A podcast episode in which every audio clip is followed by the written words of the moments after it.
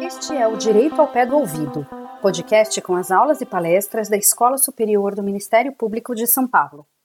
Neste episódio, você poderá aprender um pouco mais sobre as recentes alterações na Lei de Improbidade Administrativa, tema debatido no webinar realizado pela escola, em parceria com o Ministério Público de São Paulo e com o Centro de Estudos e Aperfeiçoamento Funcional do Ministério Público do Espírito Santo. As exposições foram feitas pelo ministro do STJ, Antônio Herman de Vasconcelos e Benjamin, pelos promotores de justiça Landolfo Andrade de Souza, Ricardo de Barros Leonel, Rita Tourinho e Hermes Anetti, e por Wallace Paiva Martins Júnior, subprocurador-geral de Justiça do MPSP. A mediação ficou a cargo de Camila Moura e Silva, promotora de justiça do MPSP. Venha para a aula de hoje.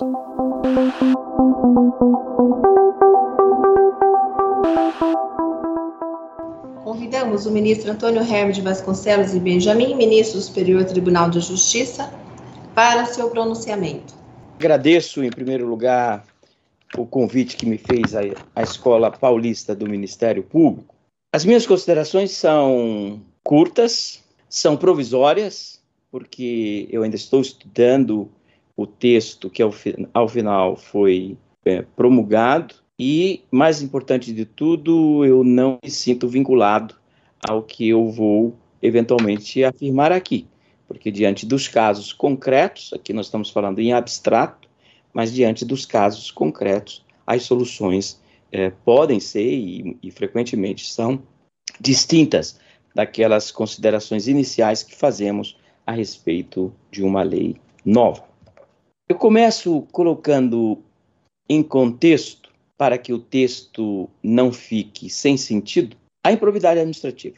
Poderia parecer desnecessário e deveria ser desnecessário, mas a improbidade administrativa, a corrupção, como uma das suas modalidades, integram, se pudéssemos ter uma lista dos cinco pecados capitais do Estado de Direito, certamente este seria um deles. E são pecados capitais porque a improbidade e a corrupção afetam a viabilidade do próprio Estado de Direito. Isso já seria gravíssimo. Mas há um outro aspecto. Essas duas patologias, e a partir de agora eu vou me referir à corrupção como sendo improbidade ou improbidade como sendo corrupção, vou falar apenas de uma delas. Essas, essas patologias têm uma conotação mais grave ainda, é que elas retiram a credibilidade do Estado de Direito. E isso põe um tom de lesividade abstrata que inviabiliza a própria ideia de paz social. Porque nós só somos povos pacíficos porque nós, bem, nem tanto, né? Mas nós somos, nos consideramos povos pacíficos porque nós acreditamos na força da lei. E se a lei está a serviço dos que atacam as estruturas mais profundas do Estado, que representam os valores fundamentais da sociedade e da dignidade da pessoa humana, esta base de consenso social desaparece e as soluções são aquelas que a história nos, nos apresenta. Portanto, nesta raquítica introdução, nós não estamos cuidando de uma questão menor no ordenamento jurídico brasileiro. Nós estamos cuidando de um, um, um pilar fundante e que se nós fraturarmos este pilar, nós inviabilizamos a estrutura como um todo. Eu disse que seria um dos cinco pecados capitais, poderia nomear os vizinhos ou alguns aparentados, os irmãos, o desrespeito aos direitos humanos, o desrespeito ao processo eleitoral legítimo e limpo. Vejam que nós não estamos falando de amenidades. Estamos cuidando mesmo da, da, repito, da centralidade do edifício do Estado social de direito. Este é o pano de fundo. Agora, o pano de fundo desta, desta nova lei. Como eu já, já disse e repito aqui, toda lei, no instante que é promulgada, já é um convite à reforma. Primeiro, porque a obra humana é incompleta, é defeituosa, encontramos defeitos até mesmo no Taj Mahal, encontramos defeitos nas nossas famílias, encontramos defeitos nas nossas instituições e as nossas leis também têm defeitos. Defeitos pelo que diz e não deveria ter, dizer, não deveria ter dito, defeito pelo que disse, mas o disse de uma forma truncada e poderia ter dito melhor, e defeitos quando omite o que deveria dizer e não disse. E a lei da improbidade sofre, como qualquer outra lei e constituições, dessas três modalidades de patologias. A questão é: o texto promulgado atingiu esses objetivos de melhoria do texto primitivo, agora alterado? É a grande questão que nós temos que nos fazer. E se não alcançou esses objetivos, em outras palavras, não serviu de instrumento a esses objetivos, quais foram os objetivos implícitos e outros até explícitos para a promulgação, a elaboração e a promulgação desta lei? Começo, então, tentando resolver numa perspectiva abstrata acadêmica. Algumas dessas questões volto ao contexto, e aqui é o contexto histórico. Nós vivemos num momento de pandemia. Em momento de pandemia em que o Congresso Nacional não se reúne, volta a se reunir agora. Como nós podemos debater e votar uma lei desta magnitude sem os olhos nos olhos? Sem que a população, que fosse 15 pessoas, pudesse entrar com suas faixas a favor da mudança ou contra a mudança. O que justificaria que emergência seria esta? para a promulgação, votação e promulgação desta lei neste momento. São questões para as quais eu não tenho resposta. Até porque, se fosse para responder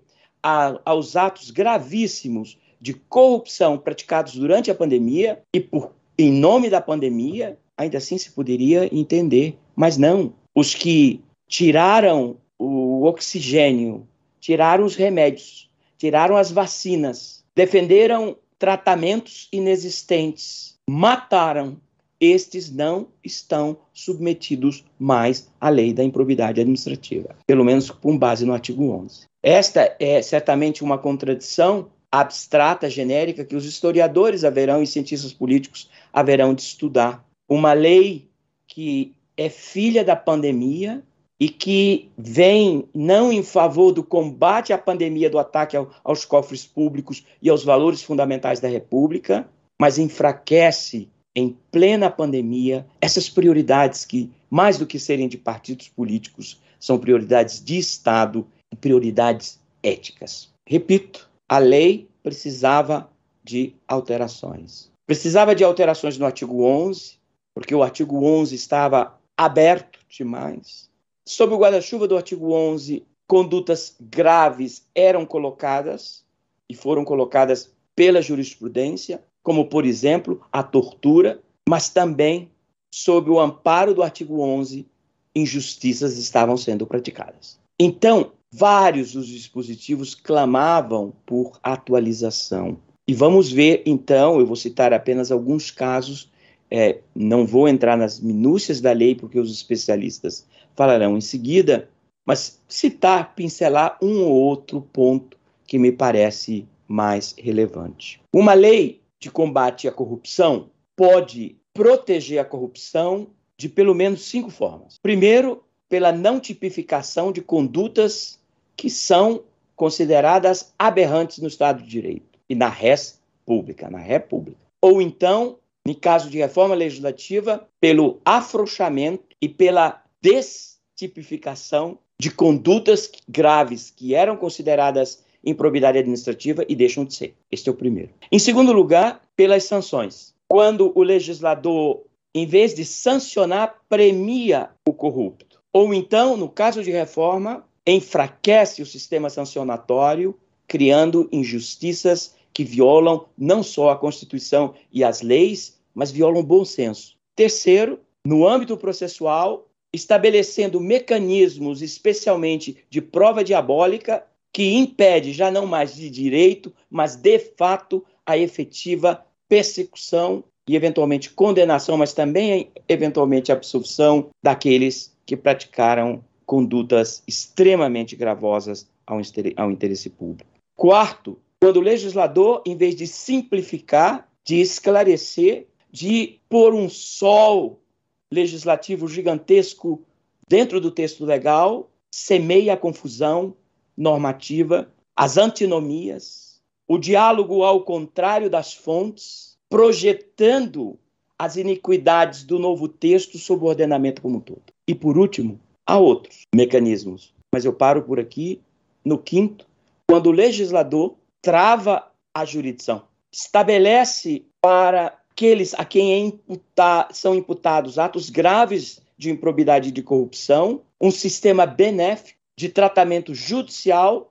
em oposição a todos os outros cidadãos. Regras que só valem para o corrupto, mas não valem para o resto da, da sociedade. E isto é talvez a forma mais inteligente, porque as normas permanecem lá, os tipos permanecem lá, as sanções permanecem lá, a prova pode até não ser diabólica, mas o poder de jurisdição vem limitado, criando um privilégio para aqueles que praticam atos de corrupção. Isto, então, é o panorama desta lei. A lei incide nesses cinco pecados capitais que eu acabo de dizer. Comecemos pela tipificação.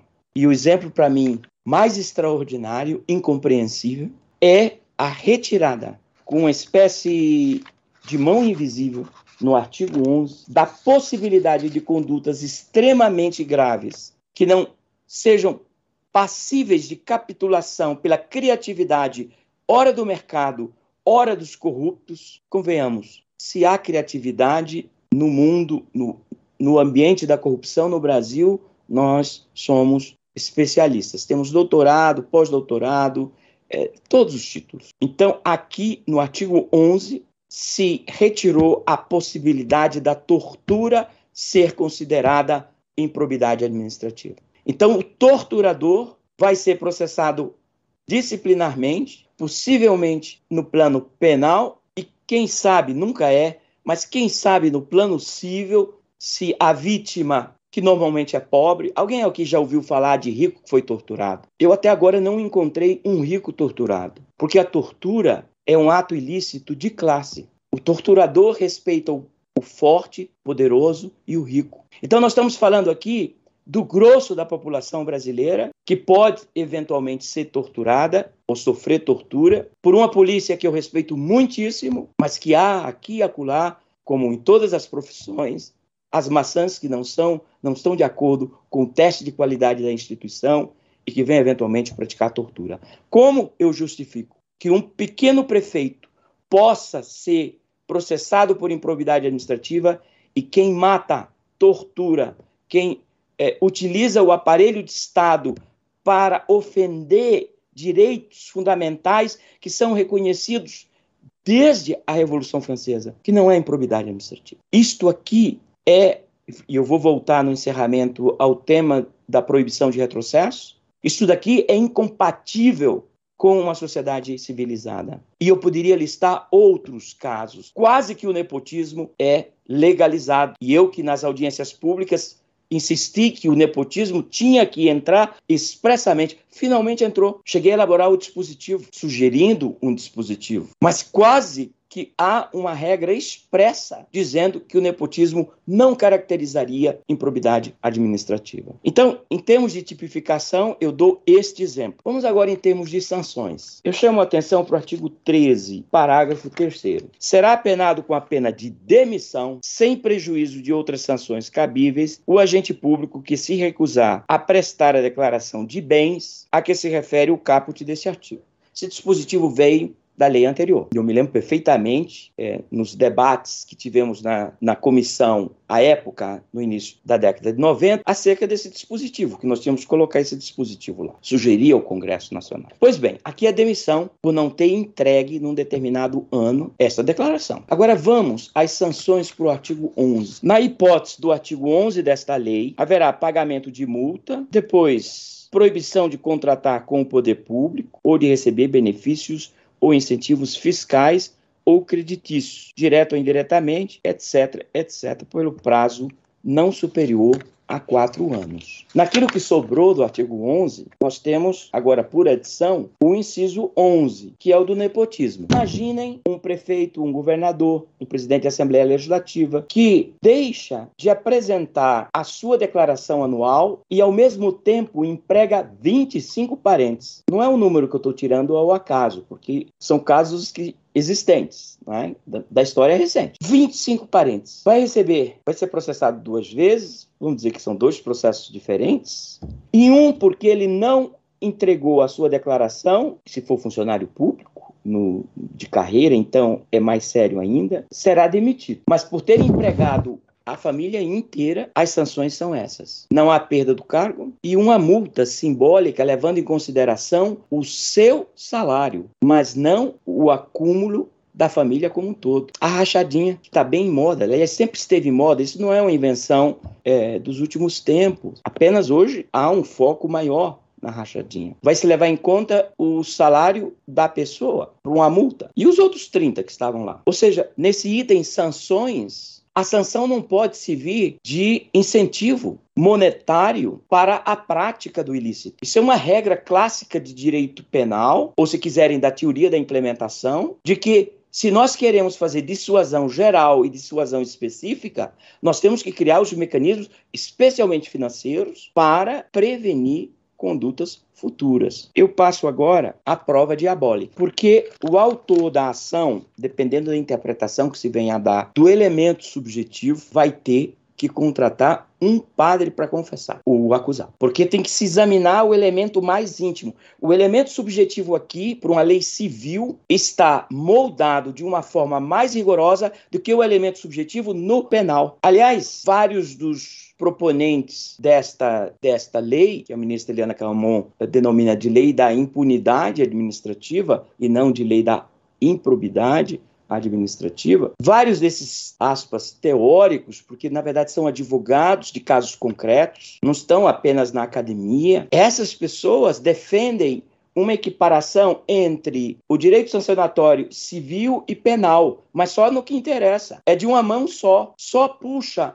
do direito penal aquilo que interessa. Então, por exemplo, no direito penal, a voluntariedade é uma forma de caracterização do elemento subjetivo. E os penalistas podem é, confirmar. Aqui não. Há norma dizendo o oposto. Portanto, esta prova diabólica que está criada, ou pelo, é a, a primeira impressão, mas certamente a jurisprudência vai ter que se debruçar sobre isso daí, a prova diabólica em si é inconstitucional, porque ela viola, pela porta dos fundos, a garantia do acesso à justiça e da igualdade entre as partes. Ela é antisonômica, porque o padrão de prova para ilícitos penais é outro, mas para o ímprobo e o corrupto, nós temos um padrão de prova extremamente rigoroso que não existe na sistemática do direito comparado. Aliás, esse é um ponto que eu deveria ter mencionado no início, que nós nos apartamos aqui, eu tenho pelo menos aí uns 15 pontos do direito comparado e me refiro das nações consideradas capital do Estado de Direito. Aquelas que no índice da transparência internacional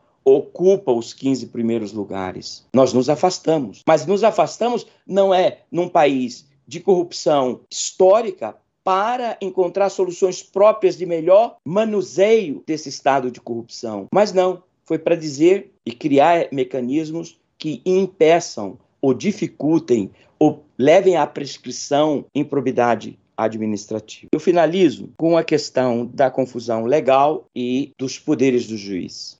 A confusão terminológica e sistemática que cause dano à interpretação da lei, mas ainda uma lei que levou 30 anos, 25 anos para ter a sua interpretação consolidada no Superior Tribunal de Justiça, aqui sim é possível fazer esta crítica acadêmica ao que ocorreu eh, em termos redacionais eh, do texto. E eu me referia a, aos poderes eh, do juiz. Os poderes do juiz decorrem da Constituição. E os poderes do juiz decorrem do Código de Processo Penal e do Código de Processo Civil. Qualquer lei que queira criar mecanismos elitistas para a proteção de sujeitos que não sejam vulneráveis e, muito ao contrário, os que vulneram os vulneráveis, enfrenta um, um, um, problema de constitucionalidade já de frente e que precisa ser analisado, evidentemente, que não será é, pelo Superior Tribunal de Justiça,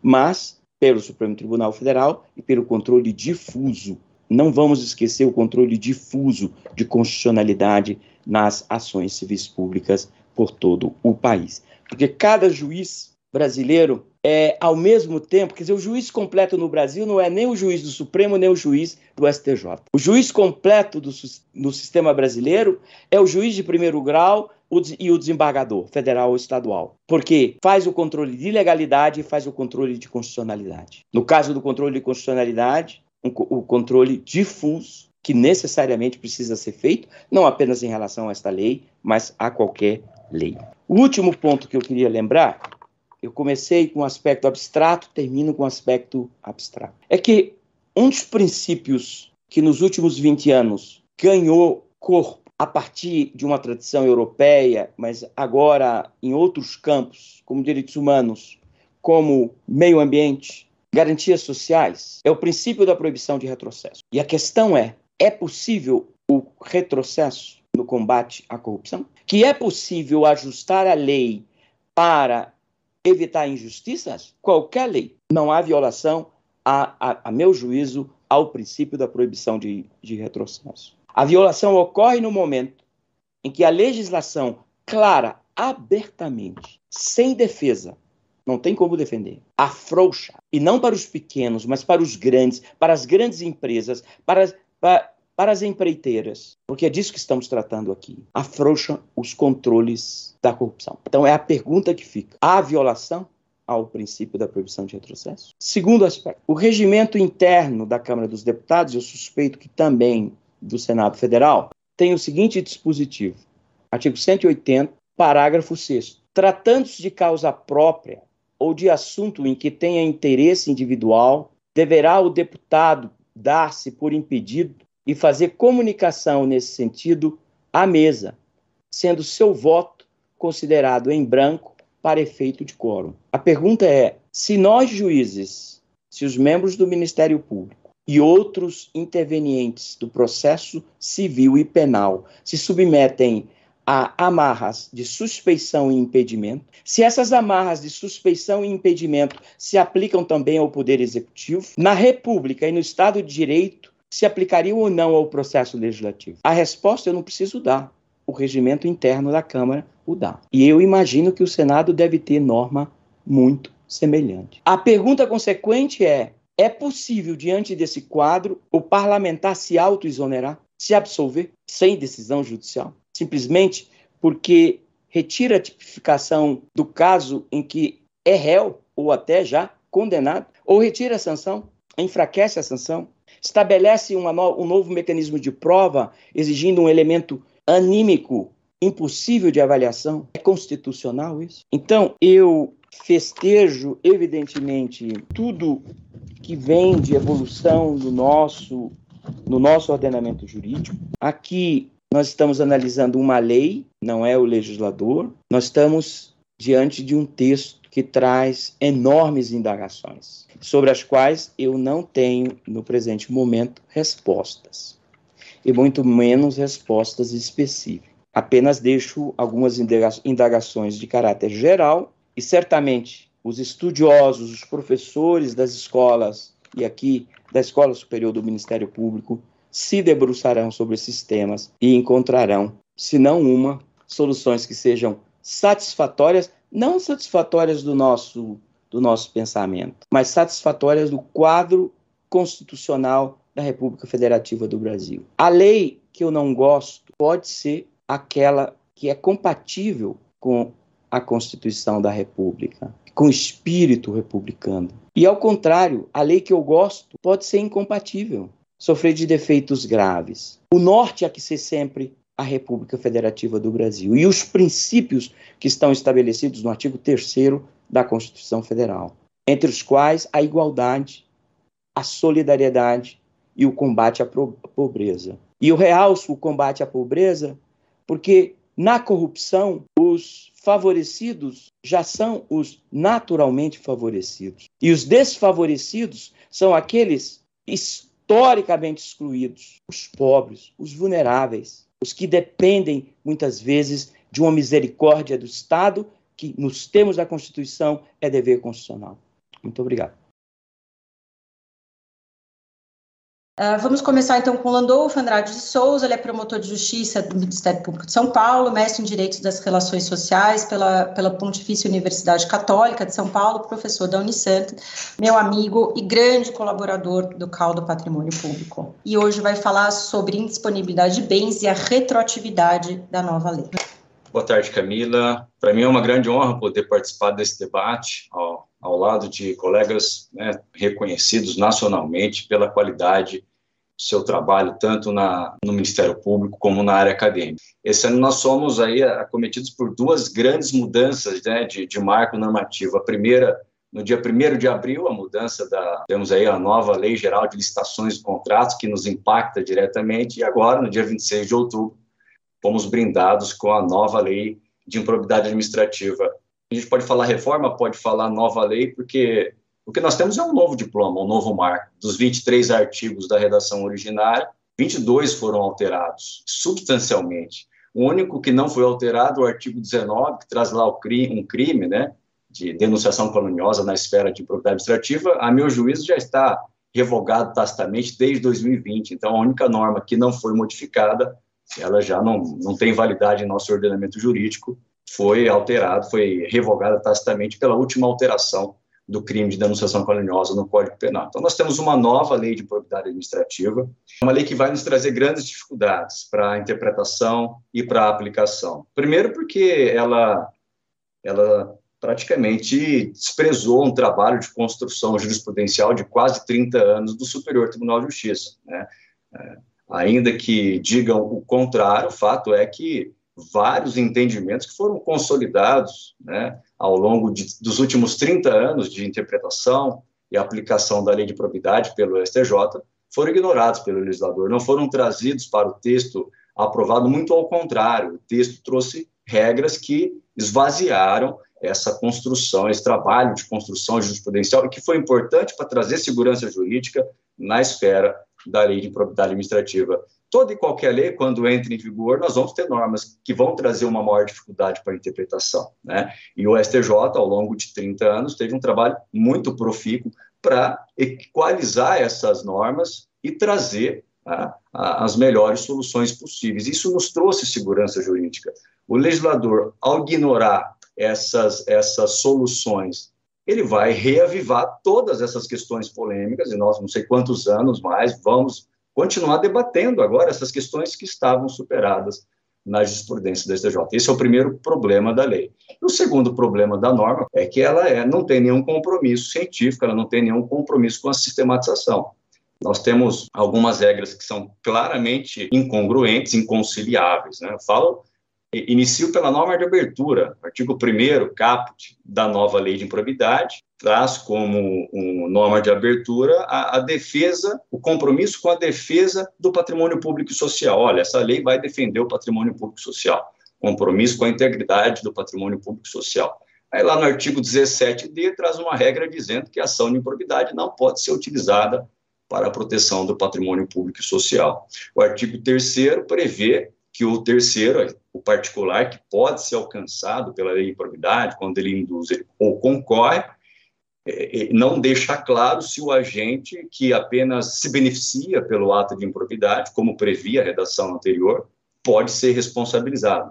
Dá a entender que não. Aí vai lá no artigo 17c, que traz os critérios que devem ser usados pelo juiz para sentenciar, e traz uma norma em sentido contrário, dizendo que o terceiro que concorre ou se beneficia, pode ser responsabilizado. Enfim, é uma norma que traz essas contradições, parece uma norma esquizofrênica, e, ao mesmo tempo, ela tem alguns transtornos obsessivos compulsivos. Né? Ela repete três vezes que não cabe reexame necessário, repete três vezes que vai caber agravo de instrumento, repete dez vezes que tem que ser ação dolosa, e repete é, 57 vezes que tem que ter o dano patrimonial é, confirmado. Evidentemente que essas duas últimas observações eu estou, sendo irônico, mas nós temos uma lei que não tem um compromisso sistemático, não tem compromisso científico, e isso por si só vai nos trazer muitos problemas na sua interpretação para a gente tentar extrair do texto que foi aprovado uma efetividade, porque no discurso, pelo menos, todos dizem que querem que a lei seja efetiva para a tutela do patrimônio público, para a defesa da propriedade administrativa.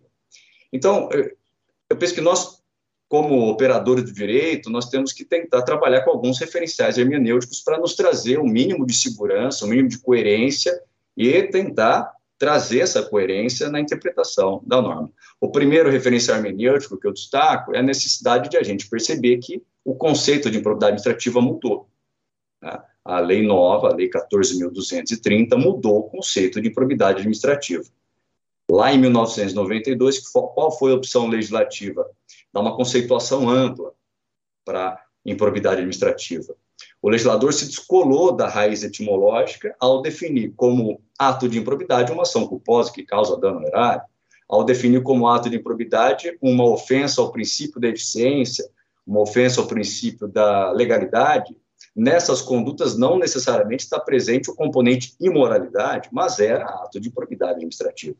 Então, houve um descolamento do sentido normativo do semântico, e foi uma opção legislador considerada válida pelo Constituinte de 1988. E gostasse ou não dessa opção, alguns criticam por ser uma opção que trazia, tornava a lei muito rigorosa, o fato é que a lei, em sua redação originária, é extremamente sistemática, tem um compromisso científico e, neste particular, ela não recebe críticas. Nós temos agora uma nova definição de improbidade administrativa. O legislador, já no, no artigo 1 em seu parágrafo 1 já define ato de improbidade como uma conduta dolosa tipificada no artigo 9, 10 e 11. Então, não cabe mais ato de improbidade na forma culposa. E vai além, né? em vários dispositivos, ele deixa clara a intenção de exigir a demonstração da má-fé por parte do agente público para que o ato configure um ato de improbidade administrativa. Alguns estão chamando isso de dolo específico, uma expressão que é usada no direito penal, outros chamam de finalidade especial. O fato é que se exige, no novo texto, no texto aprovado, a demonstração da intenção de praticar o ilícito descrito no tipo. Em muitos casos, isso vai praticamente inviabilizar a proteção da propriedade administrativa. Estaremos diante de uma prova diabólica, especialmente nos tipos do artigo 11 para mim, os tipos do artigo 9 eu demonstrando a conduta que está lá descrita, já é íncita a ideia de má-fé. Ninguém desvia recurso para o próprio bolso, recebe uma propina de boa-fé, sem a intenção de obter uma vantagem devida, tal qual é exigida agora no artigo 11, parágrafo 2 da lei. Agora, no, no, inciso, no artigo 10, nós vamos ter uma dificuldade maior. Você pega os incisos do inciso 1 ao inciso 4, para mim, a, a comprovação das condutas ali enquadradas, por si só, também traz íncita a ideia do dolo, dolo específico, mas as outras não. Nós vamos ter um encargo probatório maior, mais gravoso. Além disso, no artigo 11, aí o, o ônus probatório vai ser muito mais gravoso. Isso aí vai ou não ferir o princípio da proibição do retrocesso, o princípio da proibição da proteção suficiente, não tem uma resposta para isso. O fato é que nós temos um novo referencial para conceito de improbidade administrativa, é um ato mais grave. E essa concepção de que o ato de improbidade hoje é um ato mais grave do que o ato de improbidade descrito na lei em sua redação originária, reforça a, o pouco compromisso do legislador com a coerência. Como é que você agora define um ato de improbidade como um ilícito mais grave, que é um ato desonesto no trato da coisa pública, agora o ato de improbidade se aproximou, né? houve uma equalização do conceito legal com a semântica, sua raiz etimológica. Segundo De Plácido e Silvet, improbidade ela, ela é provém do latim probitas, que designa a ideia de desonestidade. Improbidade administrativa, desonestidade no trato da coisa pública. Então, hoje, o ato de improbidade é o ato de desonestidade no trato da coisa pública. A gente pode, inclusive, aproximar aqui a noção de corrupção, tal qual trabalhado nos documentos da ONU. Desvio de função por um agente público para obter uma vantagem devida para si ou para outro. Então, indiscutivelmente, nós temos um ato de maior gravidade. Ao mesmo tempo, o regime prescricional é mais leniente, as sanções são mais brandas. Isso é compatível? Essas questões que nós vamos ter que responder. Mas dentro desse referencial hermenêutico, nós vamos conseguir encontrar soluções para outros problemas que a lei nos traz. Exemplo, acordo de não persecução civil. O artigo 17b traz um regime jurídico. Neste ponto, a lei avançou em relação ao artigo 17 anterior, que não trazia um, um regramento. O artigo 17A foi integralmente vetado. Mas o legislador não previa a necessidade de pactuar sanção. em sentido estrito, medida genuinamente punitiva, aparentemente se contenta com a pactuação da recomposição do patrimônio público lesado. O legislador se esquece que no artigo 11 não há dano erário a ser reparado. Eu vou pactuar o quê? O vento? Me parece, até por uma questão de coerência, se no referencial de ato de improbidade administrativa anterior, que era um ato menos grave, uma simples ação culposa que causasse dano erário, atrair a tipologia da LIA. Se nesse referencial hermenêutico, o Conselho Nacional do MP, por meio da resolução 179, que é até anterior à alteração da lei de crime, já exigia a pactuação de uma medida genuinamente punitiva, que dirá agora que nós estamos trabalhando com um outro ato de propriedade mais grave, agora com maior razão, eu tenho que pactuar uma medida genuinamente punitiva no ANPC, sob pena de esvaziamento da principal finalidade da lei de improbidade, que é punir o agente ímprobo. Aliás, o legislador, nesse, nesse aspecto, ele quis deixar isso claro. Lá no artigo 17 dele, fala, olha, ato de ação de improbidade é uma ação punitiva, é uma ação repressiva, então tem que ter sanção. Né? Então, é, esse referencial é um referencial importante, essa noção de que mudou o conceito de ato de improbidade administrativa e que essa nova definição vai ter que também ser levada em consideração no momento de interpretar e aplicar a norma. Um outro referencial hermenêutico importante, que aí já entrando no tema que, foi, que me foi confiado, é que agora o legislador prevê expressamente no artigo 1 parágrafo 4 a aplicação dos princípios constitucionais do direito administrativo sancionador à esfera da lei de improbidade administrativa. Né? Então, o artigo 1 parágrafo 4 traz essa diretriz. Olha, a interpretação e aplicação das normas da lei de improbidade deve ser feita à luz dos princípios constitucionais do direito administrativo sancionador. Bom, aí já vai a primeira crítica. O direito administrativo sancionador não é um conceito consensual em doutrina. Eu, pessoalmente, não, não entendo que o, o, a lei de probidade está dentro do direito administrativo sancionador. Se a gente trabalhar com o critério de que o que determina a, a, o critério importante para a classificação do direito punitivo é a autoridade que aplica a sanção, como é que eu vou alocar a lei de improbidade no direito administrativo sancionador se é o juiz, o Poder Judiciário que aplica a sanção. Superada essa crítica, vamos trabalhar com a ideia de que agora a improbidade integra o direito administrativo sancionador. Nós temos um outro problema. Quais são os princípios constitucionais do direito administrativo sancionador? É, esse é um tema ainda muito recente na jurisprudência brasileira, até na doutrina. Quais são os princípios implícitos da Constituição e que se aplicam ao direito administrativo sancionador. E essa definição vai ser importantíssima para a boa aplicação da lei de probidade administrativa. Eu cito aqui um precedente do Tribunal Europeu de Direitos Humanos que estabeleceu, a partir do paradigmático caso Osturk, de 1984, um conceito amplo de direito penal, que reconhece o direito administrativo sancionador como um autêntico subsistema da ordem jurídica penal. Então, a partir dessa percepção, determinados princípios jurídicos penais se estenderiam para o âmbito do direito administrativo sancionador, que pertenceria ao sistema penal em sentido lato.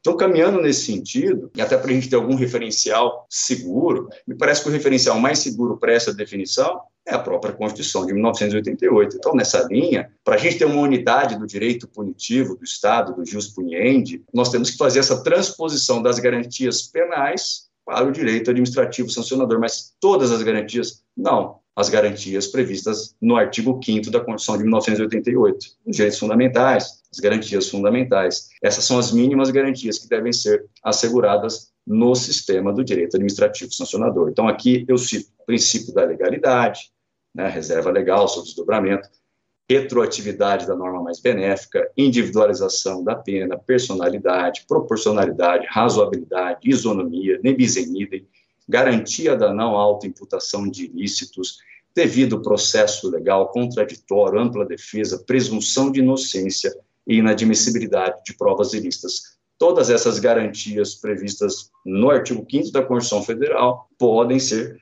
transportadas como consideradas como princípios implícitos do direito administrativo sancionador. Os nossos tribunais de superposição ainda não enfrentaram essa, essa, essa temática que nós estamos tendo que enfrentar hoje, na nossa mesa da promotoria, nos inquéritos civis que estão conclusos e nos processos que estão vindo com vista. É a primeira vez que a lei de improbidade sofre um afrouxamento que a gente vai ter que fazer esse cotejo das das normas mais benéficas. Esse conflito intertemporal não existiu antes. Então, é a primeira vez que nós vamos ter que enfrentar essa temática. Mas o STJ, ele já vem enfrentando essa questão em outras instâncias do direito administrativo sancionador. Eu cito como exemplo é, um recurso especial 1 milhão 1 milhão 602, 122, Rio Grande do Sul, da relatoria da ministra Regina Helena Costa, da primeira turma, e que traz a seguinte emenda. O artigo 5 inciso 40 da Constituição Federal, que traz o princípio da retroatividade na norma penal mais favorável, prevê a possibilidade de retroatividade da lei penal, sendo cabível extrair do dispositivo constitucional um princípio implícito do direito sancionatório, segundo o qual a lei mais benéfica retroage no caso de sanções menos graves, como a administrativa. E fazendo uma pesquisa empírica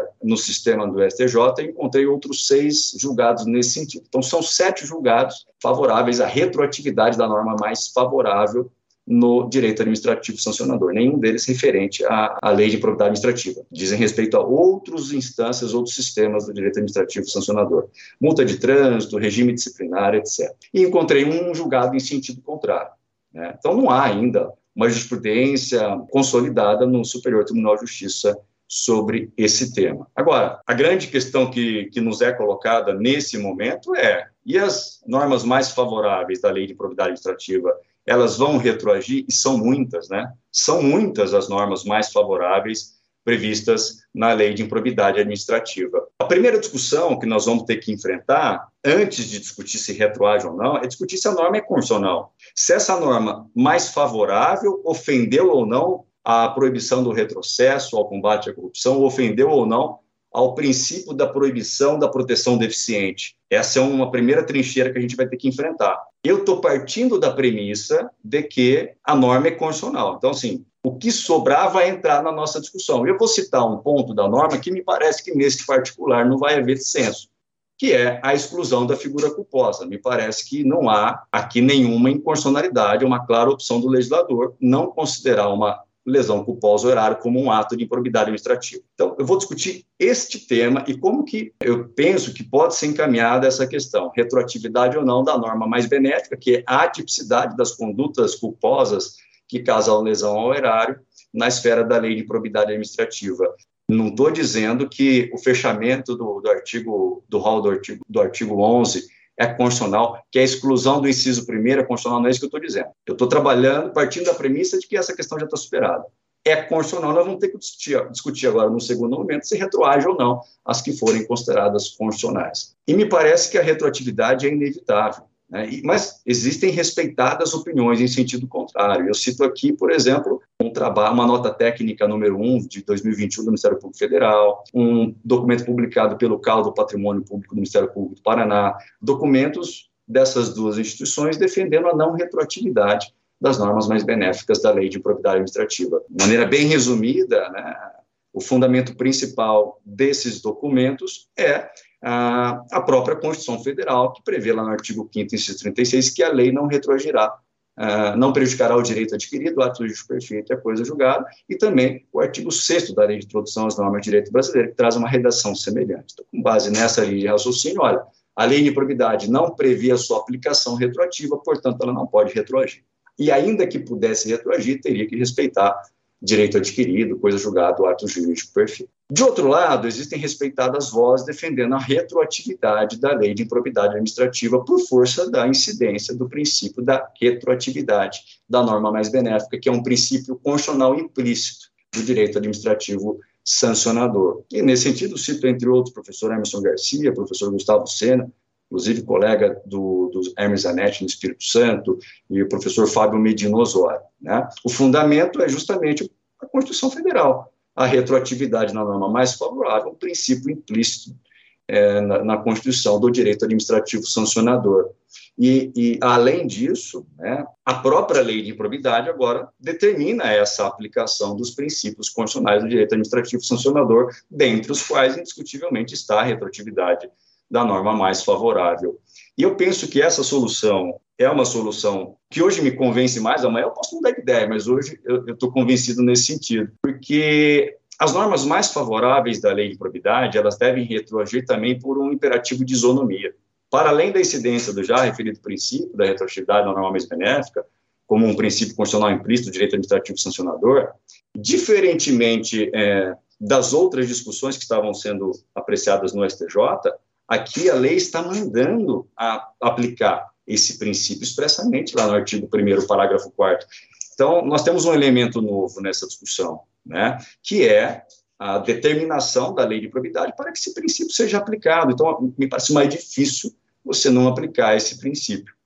E quando há uma, uma mudança radical de valores eh, na norma, se o legislador modifica uma orientação axiológica, é o que aconteceu, né? ato culposo não é mais ato de probidade, em face de profundas alterações nos paradigmas sociais, é perfeitamente possível cogitar a retroatividade das normas mais benéficas sob o influxo do princípio da igualdade. Cito também é, a lição do professor Celso Antônio Bandeira de Mello, no sentido de que não há qualquer distinção substancial entre infrações e sanções administrativas e infrações e sanções penais. Ontologicamente, na palavra do professor Heraldo Garcia Vita, os ilícitos penal, administrativo e civil são iguais, integrando o Instituto dos Ilícitos Jurídicos, um conceito lógico jurídico. Assim, demonstra-se que demonstrar que o, o, que se busca é demonstrar que o direito de punir do Estado, e os punidente, embora dividido em campos epistemológicos que buscam proteger específicos e setorizados bens jurídicos, possui uma base ontológica unitária, formada por princípios jurídicos expressos e implícitos de direito sancionador, e que delineiam a uniformidade de regras e outros princípios informativos nos mais variados ramos epistemológicos punitivos do direito público. No dia 10 de novembro, o Tribunal de Justiça de São Paulo enfrentou uma questão de retroatividade. Era uma ação civil de improbidade proposta pelo Ministério Público do Estado de São Paulo. Havia sentença de parcial procedência em primeira instância e o tribunal se deparou com a alteração da lei de improbidade administrativa e a necessidade de fazer esse conflito intertemporal das normas. O fato descrito na petição inicial era a negligência na conservação do patrimônio público, que está tipificado no artigo 10, inciso 10 da LIA. Essa norma foi alterada. Agora, não basta agir negligentemente, tem que agir ilicitamente na arrecadação de tributo, e mais do que isso, né, com a intenção de obter algum benefício ou vantagem indevida. Então, o desembargador, o relator disse, olha, aqui há que se aplicar a norma mais favorável à luz do princípio da retroatividade da norma mais benéfica, que é um princípio implícito do direito administrativo sancionador, conforme previsto no artigo 1 parágrafo 4 da Lei de Probidade. Com essa solução, o que fez o tribunal? Reformou e jogou improcedente, integralmente procedente a essa ação de probidade administrativa. E era uma ação com uma prova extremamente qualificada, uma prova robusta. A colega produziu, durante a sua investigação, uma prova extremamente completa que demonstrava o dano ao erário decorrente de uma ação culposa, é verdade. Então, a primeira falha que eu vejo, e assim, essas falhas são naturais nesse primeiro momento de, de, de aplicação da norma, até porque não houve tempo para reflexão, e aqui eu falo com o máximo respeito de verdade, é que aqui nós tivemos uma decisão surpresa. O, tribunal não oportunizou às partes manifestação sobre esse fato novo, né, conforme prevê o artigo 10 do, do Código de Processo Civil, conforme prevê também o artigo 933 do Código de Processo Civil. Então, essa primeira falha, ele deveria ter intimado as partes para se manifestarem sobre essa retroatividade ou retroatividade.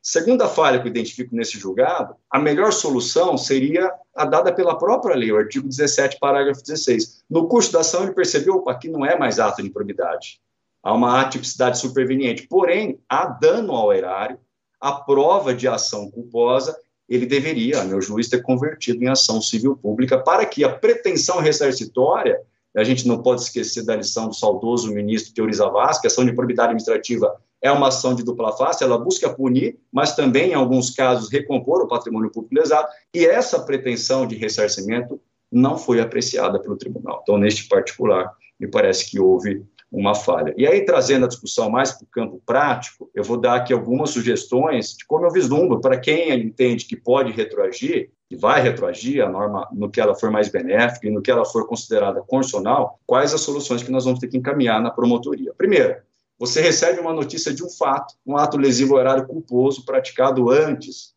da, da, da alteração da lei de probidade.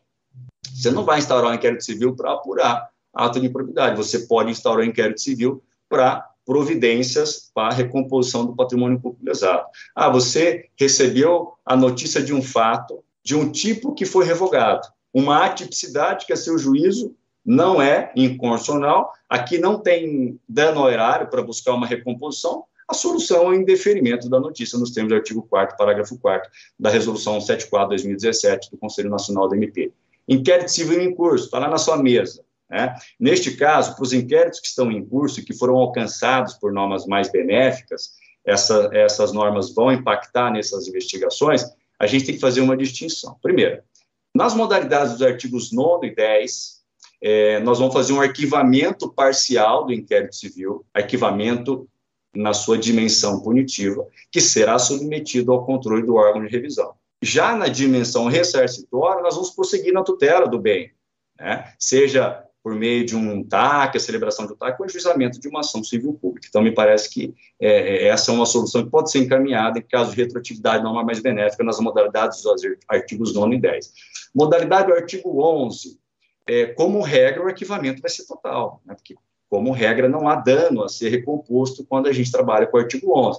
Então, arquiva o inquérito civil e remete para o Conselho Superior, para o órgão de revisão, conforme o caso, para o correspondente controle. Excepcionalmente, se houver um dano moral coletivo, e pode haver um dano moral coletivo. Imagina um caso de tortura, um caso de abuso sexual, um caso. Eu tenho investigação de importunação sexual por 14 vezes, contra 14 vítimas diferentes.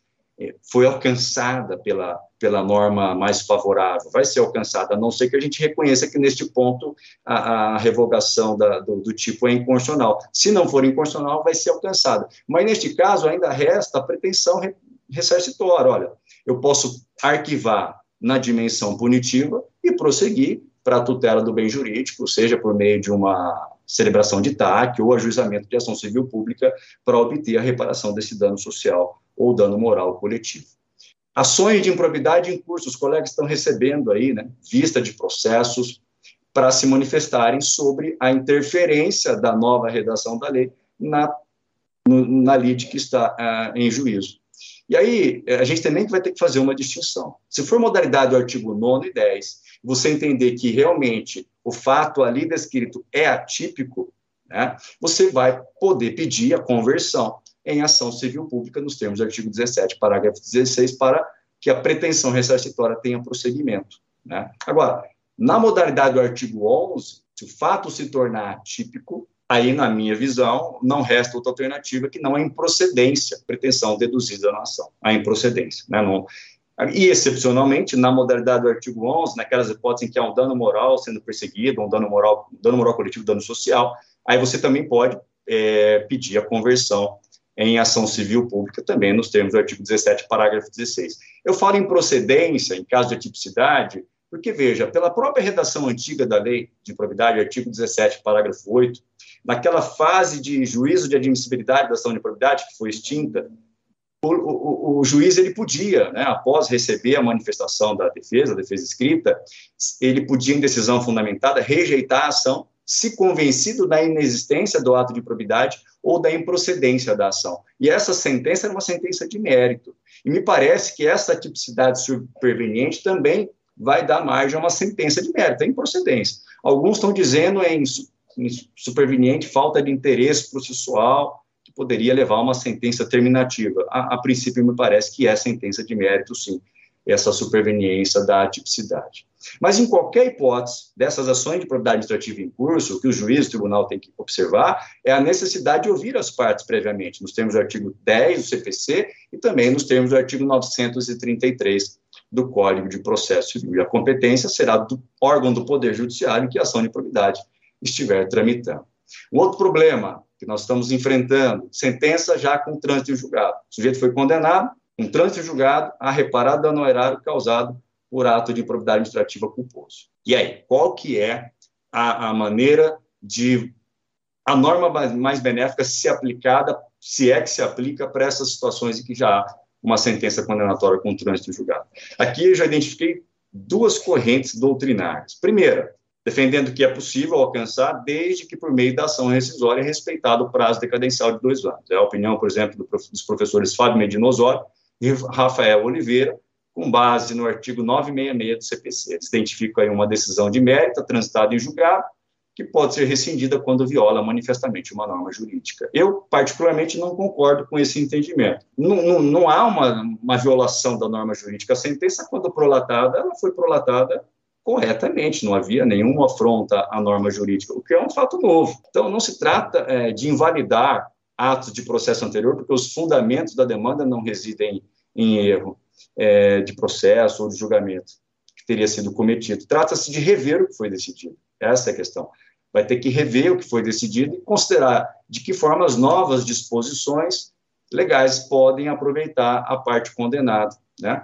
E aí, para esses que defendem a possibilidade de rever essa condenação, mesmo após o trânsito em julgado, e que não sendo a ação rescisória o instrumento mais correto, dão outras, dão duas soluções. Para alguns tem que ser uma ação revisional, para outros uma simples petição nos autos do cumprimento de sentença ou da execução do título executivo. Né? É, eu, eu, não sei qual que é a melhor solução, se é uma ação revisional ou uma petição simples nos autos do cumprimento da sentença ou da execução do título executivo. O fato é que, se a gente realmente for transportar a retroatividade da norma mais benéfica, tal qual acontece na esfera penal, para a esfera civil, a gente não vai poder estabelecer um limite de dois anos da ação rescisória. O artigo 2 parágrafo único do Código Penal, que traz essa regra de retroatividade, não traz esse limite temporal. É, a própria súmula 611 do STF, que trata de revisão criminal, ela sendo emprestada a sua raço para essa situação, também não coloca um limite temporal. Então, para mim, a qualquer momento pode ser revista realmente essa decisão, até por um imperativo de isonomia. Se o, o, o, ato mais grave, a ofensa mais grave no ordenamento jurídico, a infração mais, mais grave, que é a infração penal, pode ser revista a qualquer momento, com uma razão, uma infração menos grave, que é uma infração da improbidade administrativa, que não vai trazer aí possibilidade de restrição é, na esfera de liberdade né, do, do, infrator. Então, basicamente é isso. Agora, seja como for, tratando de simples petição ou ação revisional, é, tem que ter um contraditório e é ônus do interessado alegar e demonstrar que o objeto do julgamento original não se, é, sua parte dispositiva, à luz dos respectivos fundamentos de fato e direito, não se compadece com as regras vigentes. Tá? E, por outro lado, aí só para finalizar essa análise da retroatividade, a despeito da possibilidade de revisão, é a revisão da dimensão punitiva. Remanescem os efeitos da condenação na dimensão ressarcitória, a exemplo do que acontece na esfera penal. Então, a obrigação de reparar o dano ao erário continua constituindo o título executivo judicial, a exemplo do que acontece na esfera penal nos casos de polícia crimes.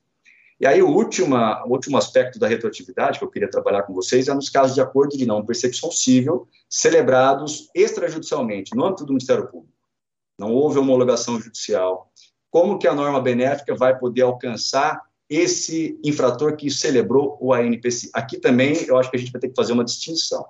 Nas modalidades dos artigos 9 e 10, nós vamos ter um arquivamento parcial do procedimento administrativo de acompanhamento instaurado para fiscalização do cumprimento desse ANPC. Esse arquivamento é no próprio órgão de execução e da ciência ou órgão de revisão. E da ciência, inclusive, pela parcial perda do objeto do acordo de não persecução civil na sua dimensão punitiva. Nós temos o artigo 12 da Resolução 174 do Conselho Nacional do MP. Agora, vai prosseguir a fiscalização do acordo na dimensão reparatória. Os efeitos do acordo neste particular remanescem sobrevivem. Quando é a modalidade do artigo 11, como regra, vez alcançada pela retroatividade de uma norma mais benéfica, pela atipicidade, nós vamos ter o arquivamento total do procedimento administrativo de acompanhamento no próprio órgão de execução, dando suficiência ao órgão de revisão, pela perda total do objeto do ANPC. Excepcionalmente, quando for aquele caso que cabe dano moral, dano é, social, e isso foi pactuado na ANPC, haverá um arquivamento parcial do procedimento administrativo de acompanhamento apenas na dimensão punitiva, a consciência é o órgão de revisão. Prosseguindo aí a fiscalização do acordo na sua dimensão reparatória. Obrigada, Mendolfo. Então, agora para o segundo painel aqui, uh, os aspectos da retroatividade associada ao, direi ao direito sancionador, como eu falei, tá, nós vamos ouvir agora um, uma outra, um outro entendimento do professor Ricardo de Barros Leonel, ele é promotor de justiça é, do Ministério Público de São Paulo, atualmente ele é promotor da Promotoria de, é, de Patrimônio Público de São Paulo, da capital, mestre, doutor e livre docente em Direito Processual pela USP, professor associado junto ao Departamento de Direito Processual da Faculdade de Direito da USP. E grande colaborador também uh, sempre paciente, trocando ideias, nos dando informações, escrevendo artigos. Professor Ricardo. Camila, obrigado pelas palavras. E eu gostaria de dizer que a exposição do nosso estimado companheiro, Dr. Landolfo, foi extremamente profunda né, e trouxe cenários importantes que estimulam a reflexão e boa parte da abordagem que o Landolfo fez acaba se sobrepondo, aqui se é, associando ao que eu pretendia dizer. Embora nós tenhamos, de fato, uma, uma divergência pontual sobre a interpretação desse tema como um todo, e eu, claro, respeitando a opinião do Landolfo e de outros é, doutrinadores respeitabilíssimos também, eu peço licença para expor um ponto de vista um pouco diferente, que acredito que mereça a nossa atenção. Do ponto de vista da questão da constitucionalidade, ninguém duvida de que nós estamos sempre, ao pensar na atividade legislativa, eh, no plano da discussão sobre a liberdade de conformação do legislador. Mas, em se tratando de tutela da probidade administrativa, que envolve um verdadeiro postulado constitucional, um preceito fundamental que está no parágrafo 4 do artigo 37, mas não pode ser compreendido dissociado do artigo 37 como um todo, e daí a constitucionalização da tutela da administração e dos seus princípios passa a adquirir um peso fundamental na Constituição, então eh, nós poderíamos até pensar numa declaração de inconstitucionalidade em bloco dessa lei. Eu até tenho dito é, que talvez nós estejamos diante de uma não lei, se me permitem usar essa expressão. E, e aqui com absoluto respeito à atividade legislativa é, e também ao fomento que se atribuiu, é, do ponto de vista do estudo doutrinário, para se permitir esse resultado legislativo. Mas por que uma não lei? E aqui eu, de modo muito simples, é, vou tentar fazer minhas as palavras do ministro Herman Benjamin, é, e algo que tem sido observado por muitas pessoas que têm se dedicado a refletir sobre esse tema. A lei, em princípio, se propõe a tutelar a probidade na administração, mas ela cria tantas dificuldades para que isso ocorra, e os exemplos são incontáveis, e eu não vou me ocupar deles aqui, mas que ao final o resultado que se pode ter é a impossibilidade prática em grande número, se não na maioria de casos, de aplicação da lei, sem contar dos efeitos é, da proposta hermenêutica que sustenta a retroatividade da norma. Então, nós talvez pudéssemos até pensar numa declaração em bloco, o que, por outro lado, aqui sem a pretensão de figurar como alguém que possa prever o que vai acontecer no futuro, predição do futuro, ah, não acredito que haja é, chance verdadeira é, de uma declaração em bloco é, de inconstitucionalidade dessa lei, por uma razão simples. Essa decisão teria que ser proferida pelo Supremo Tribunal Federal, em sede de controle concentrado de constitucionalidade. É, ninguém também desconhece que o controle de constitucionalidade feito pelo Supremo Tribunal Federal é um controle jurídico, jurisdicional e jurídico, mas também não nos é dado desconhecer que a, a, o controle de constitucionalidade e o Supremo, nesse caso, como tribunal constitucional, nesse papel de tribunal constitucional, ele também exerce uma função que tem alguma matiz política, algum conteúdo político. E o que está sempre em jogo nessa discussão é, é o equilíbrio entre os poderes, a autocontenção, né, que também é um, um parâmetro, uma referência na atuação do Supremo Tribunal Federal, e é, é necessário considerar que a lei foi aprovada uh, com uma votação muito expressiva nas duas casas do Congresso Nacional. Então, esse cenário é, mais abrangente faz com que não é, seja, talvez, possível alimentar uma expectativa de que seja declarada inconstitucionalidade da lei como um todo. Então, é necessário pensar, num segundo passo, a possibilidade de declaração de inconstitucionalidade de alguns preceitos especificamente considerados. E aí os argumentos vão sempre eh, vir à tona, são abundantes. Né? Além da própria ideia de esvaziamento da tutela recomendada pela Constituição à probidade administrativa, a vedação do retrocesso social, a respeito da qual já se falou, a vedação da tutela insuficiente, que vem do direito alemão, Untermaßverbot, a violação da proporcionalidade, que no direito estrangeiro nós encontramos farta doutrina e casos, e que no direito alemão, por exemplo, vem na expressão da Verhältnismäßigkeit, e no sistema eh, de common law na Reasonableness.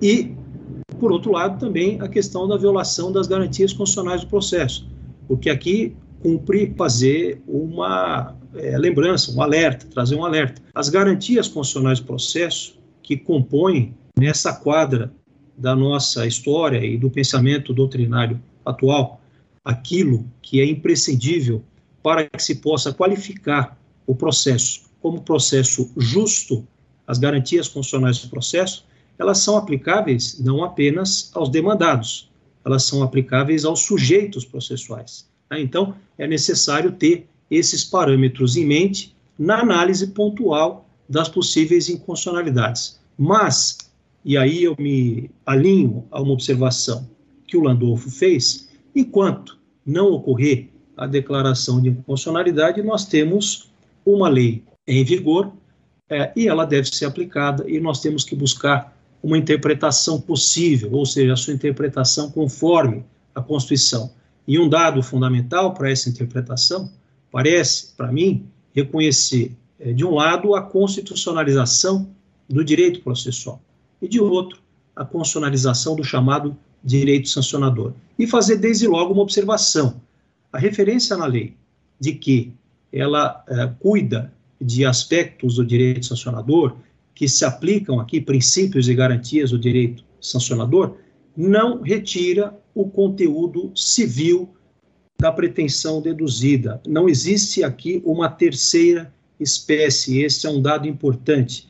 Né? No nosso sistema é, jurídico, a ação ou é civil ou é penal. Não existe uma terceira hipótese, uma ação de direito sancionador. E essa foi a linha adotada, é, e eu faço questão aqui de citar, porque parece para mim uma referência é, funcional, operacional para nós, muito útil e muito é, profunda, a nota técnica é editada pela Quinta Câmara de Coordenação e Revisão do Ministério Público Federal, é, elaborada pelos doutores professor José Roberto de Pimenta de Oliveira, é, Samantha Chantal Dobrovolsky e Maria Iraneide Facchini, que são subprocuradores, com algumas observações importantes. É, ela é longa, é muito profunda, é necessária uma leitura atenta, mas dois pontos, para mim, é, são muito importantes como observações gerais. Primeiro, que a interpretação da lei aqui deve ser orientada pela premissa de que nós estamos na perspectiva do sistema brasileiro de combate à corrupção, que envolve não só a lei de improbidade administrativa, mas também a lei eh, anticorrupção.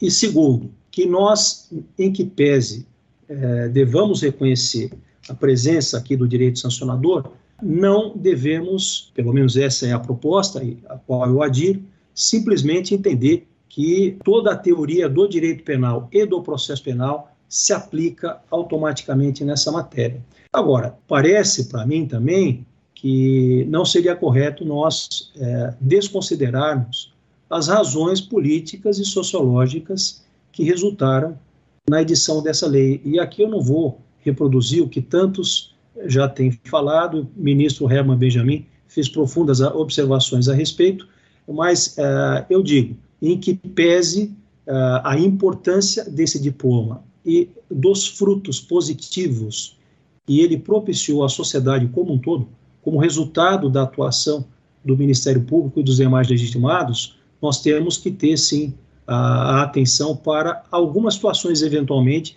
que tenham fomentado, e aí, é, num terreno fértil, que é esse momento é, extraordinário que nós vivemos, de pandemia, restrição é, de contato, restrição de atividades presenciais e, e tudo que veio junto com isso, acabou fomentando a possibilidade de revisão é, rápida e sem prévia discussão, como seria desejável, de uma legislação como essa. Ou seja, buscar o aperfeiçoamento da lei é possível, é legítimo, mas era necessário um pouco de equilíbrio.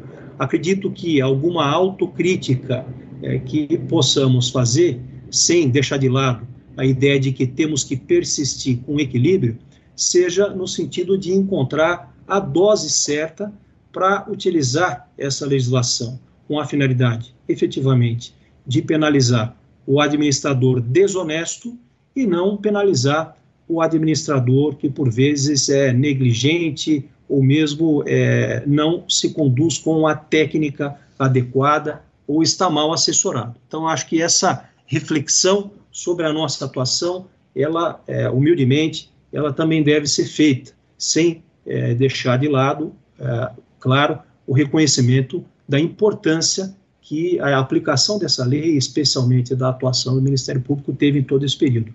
E aí é pensar em questões que têm a ver com estratégia de atuação e que, para mim, de modo muito rápido, envolvem definir prioridades, empregar de fato a proporcionalidade e a racionalidade, a razoabilidade, é, elegendo casos importantes e mais graves, deixando de lado, na medida do possível, claro que essa é uma avaliação que tem que ser feita caso a caso, mas situações de menor gravidade, em que já houve punição administrativa, em que já houve punição penal, em que estão envolvidos servidores subalternos, em que o valor do dano é de pequena monta, ou seja, é dar um pouco mais de foco e atenção naquilo que é importante. Cuidados daqui para frente vão envolver, claro, por exemplo, processos com o menor número de réus, porque o grande número de réus é algo que dificulta a tramitação do processo, causa demora e abre margem para prescrição. Cuidados com a investigação é ocioso dizer, para tentar identificar melhor, especificar melhor as condutas, a ocorrência de dilapidação patrimonial também, para sustentar, por exemplo, a medida de indisponibilidade de bens, que ganha uma nova disciplina, e cuidados especialmente também com a nossa iniciativa, propositura da demanda, petição inicial, descri inicial, descrição de atos, condutas e omissões para caracterizar o dolo e assim por diante. Mas aí nós chegamos no ponto que talvez seja o ponto de partida aqui para a discussão dos aspectos da retroatividade do direito sancionador. É, esse conceito, essa noção do direito sancionador, ela é, vem se estabelecendo ao longo do tempo e ninguém discute de que o fato de que ela é uma noção é, reconhecida na doutrina e na jurisprudência, e não só no direito brasileiro, e que ela tem a ver com o exercício do ius puniendi por parte do Estado. O que se discute, aqui sim nós temos um plano de discussão, e aqui eu já passo a me distanciar um pouquinho da posição do estimado amigo professor Landolfo, é, se nós estaremos sempre dentro do campo do direito administrativo. Essa é uma dúvida que pode se pôr. Mas uma é, afirmação, é, eu acredito que seja necessária neste momento, esta sim é a premissa fundamental. Mesmo com o reconhecimento de que a tutela da probidade está no campo do direito sancionador, isso não significa dizer que ela esteja no campo do direito penal ou que sejam sinônimos. Né? Esse tema ele não é pacífico, ele é objeto de controvérsia doutrinária e é necessário resgatar um pouco da origem dessa discussão. Né? Os estudiosos do tema é, apontam que essa construção doutrinária em torno do direito sancionador, ela não começou aqui no Brasil.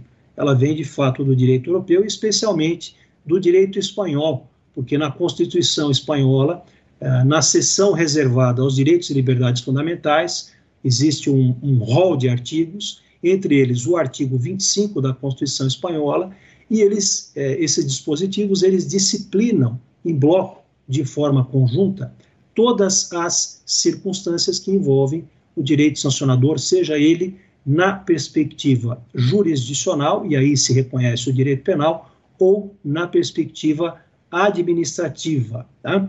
E aí vem uma recomendação é, que, para mim, parece oportuna, sempre que nós nos ocupamos do estudo do direito estrangeiro, ou seja, da perspectiva do direito comparado.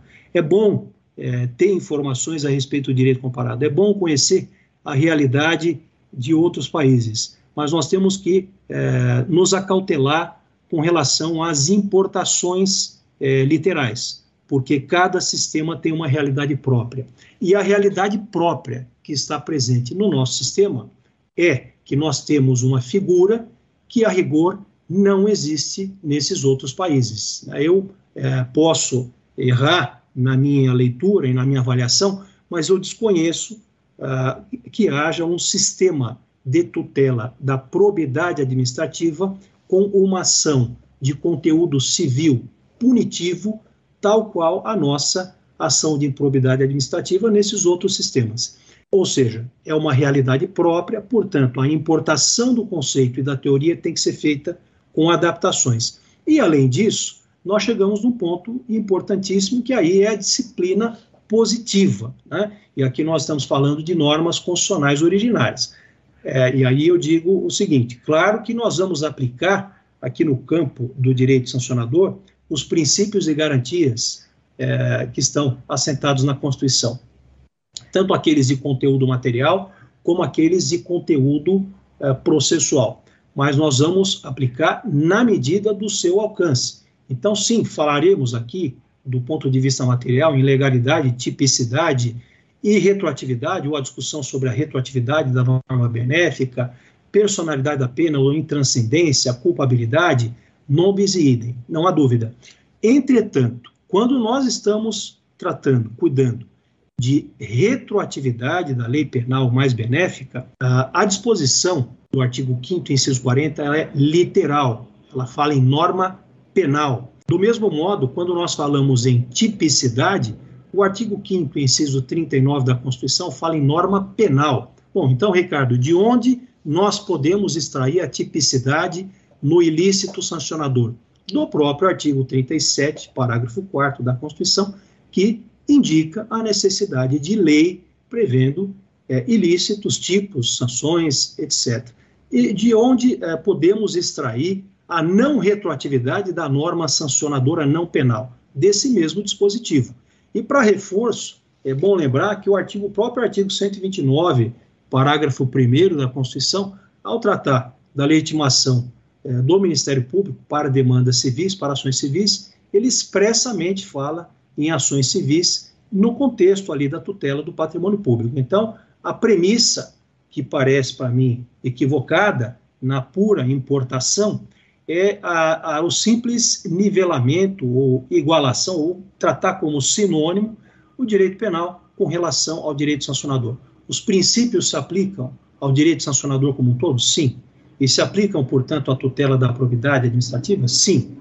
Ressalva feita aqueles princípios e garantias que, pela própria opção do legislador originário na Constituição, são de conteúdo penal, que não se confunde com sancionador. Nós temos outros campos do direito sancionador e essa mesma lógica se aplica.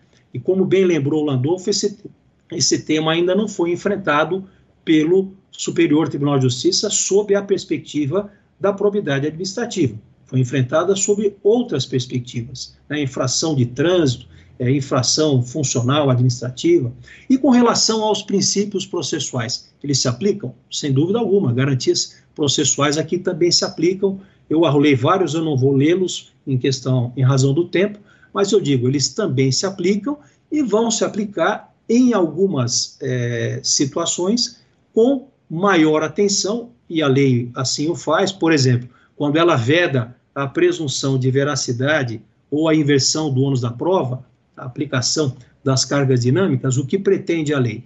Pretende é, estipular no processo civil no qual se busca a tutela da probidade administrativa um standard probatório parecido com aquele do processo penal. Né? Então, aqui é possível, sim, é, uma dose diferente com relação à garantia, porque nós estamos no campo do direito sancionador. Isso não significa trazer automaticamente para essas ações o conteúdo do direito penal. Então, as premissas das quais eu respeitosamente entendo que seja possível partir, e tendo claro que a situação existente no direito europeu, é, no qual inicialmente surgiu toda a construção doutrinária acerca do direito sancionador, especialmente na Espanha, é diferente daquela existente no direito brasileiro, porque nós temos uma figura própria, que é a tutela civil da probidade administrativa, que não existe naquela outra realidade, e nós temos uma disciplina constitucional própria, que fala em ações civis e restringe aquela, a contrário senso, garantia da retroatividade à ação penal, ao tipo penal. Então, as premissas para mim são que o direito sancionador não é sinônimo de direito penal, que não se aplicam automaticamente as garantias estritamente penais, que a tutela da probidade administrativa é civil e é necessário fazer o confronto aqui entre as garantias em jogo e o escopo por elas buscado, ou seja, o preceito fundamental da tutela da probidade e a garantia que se pretende aplicar. Lembrando que nós estamos aqui numa aparente discussão de confronto entre garantias fundamentais, portanto, é necessário é, a ponderação. Situações práticas, e aqui eu me encaminho para finalizar, Camila.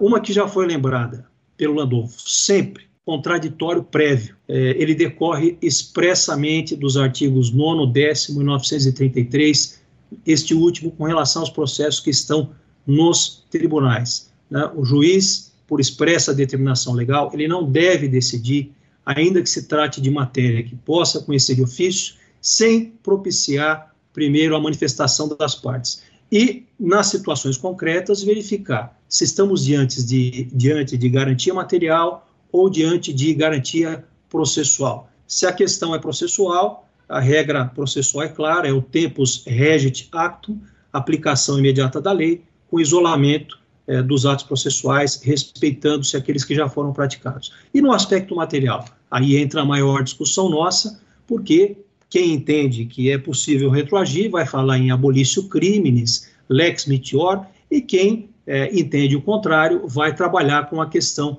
do interesse de agir, como eu pretendo explicar a vocês e dou alguns exemplos. Tentando simplificar, se nós estivermos diante de uma situação de atipicidade superveniente, o Landolfo deu vários exemplos, o ato não é mais considerado ilícito, pensar nos casos do artigo 11, ou exige dolo ah, numa situação que antes se contentava com a culpa, tá?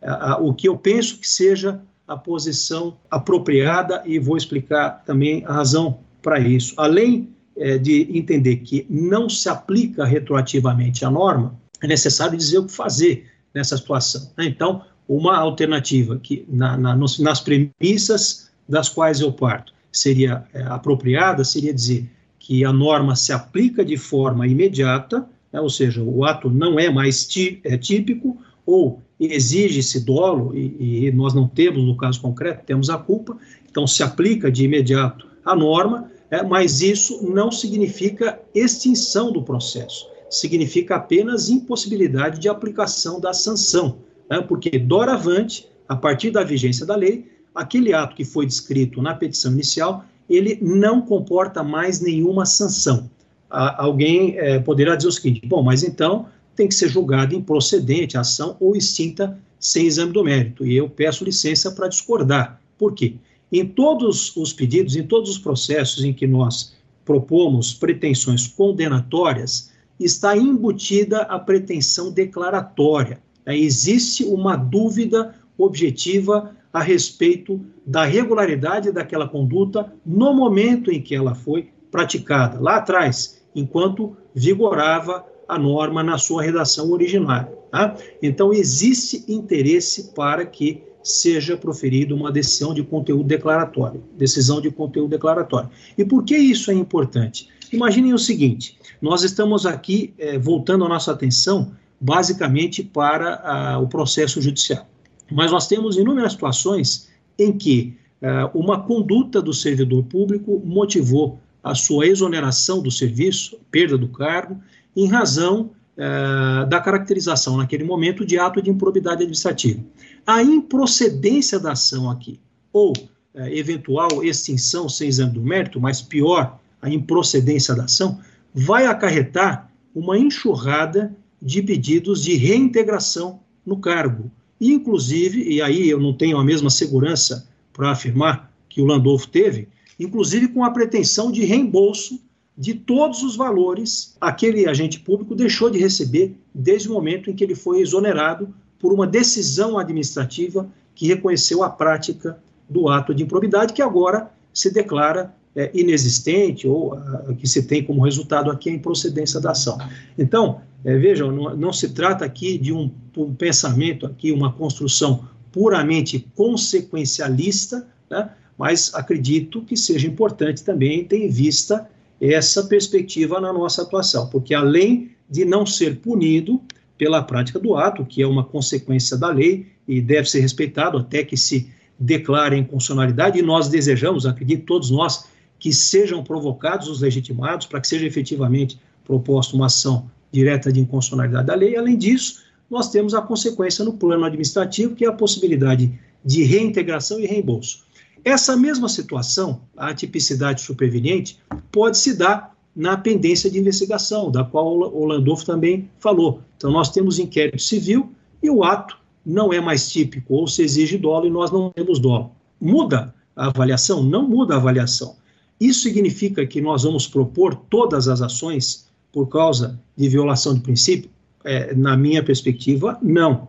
Aqui cabe sim uma avaliação do ponto de vista estratégico e também da proporcionalidade e também de chances e riscos, ou seja, nós temos uma situação que não é mais, na redação da lei atual, considerada típica, embora fosse possível a propositura da ação para que se declarasse, pela dúvida objetiva, a ilegalidade do ato no passado, convém fazê-lo?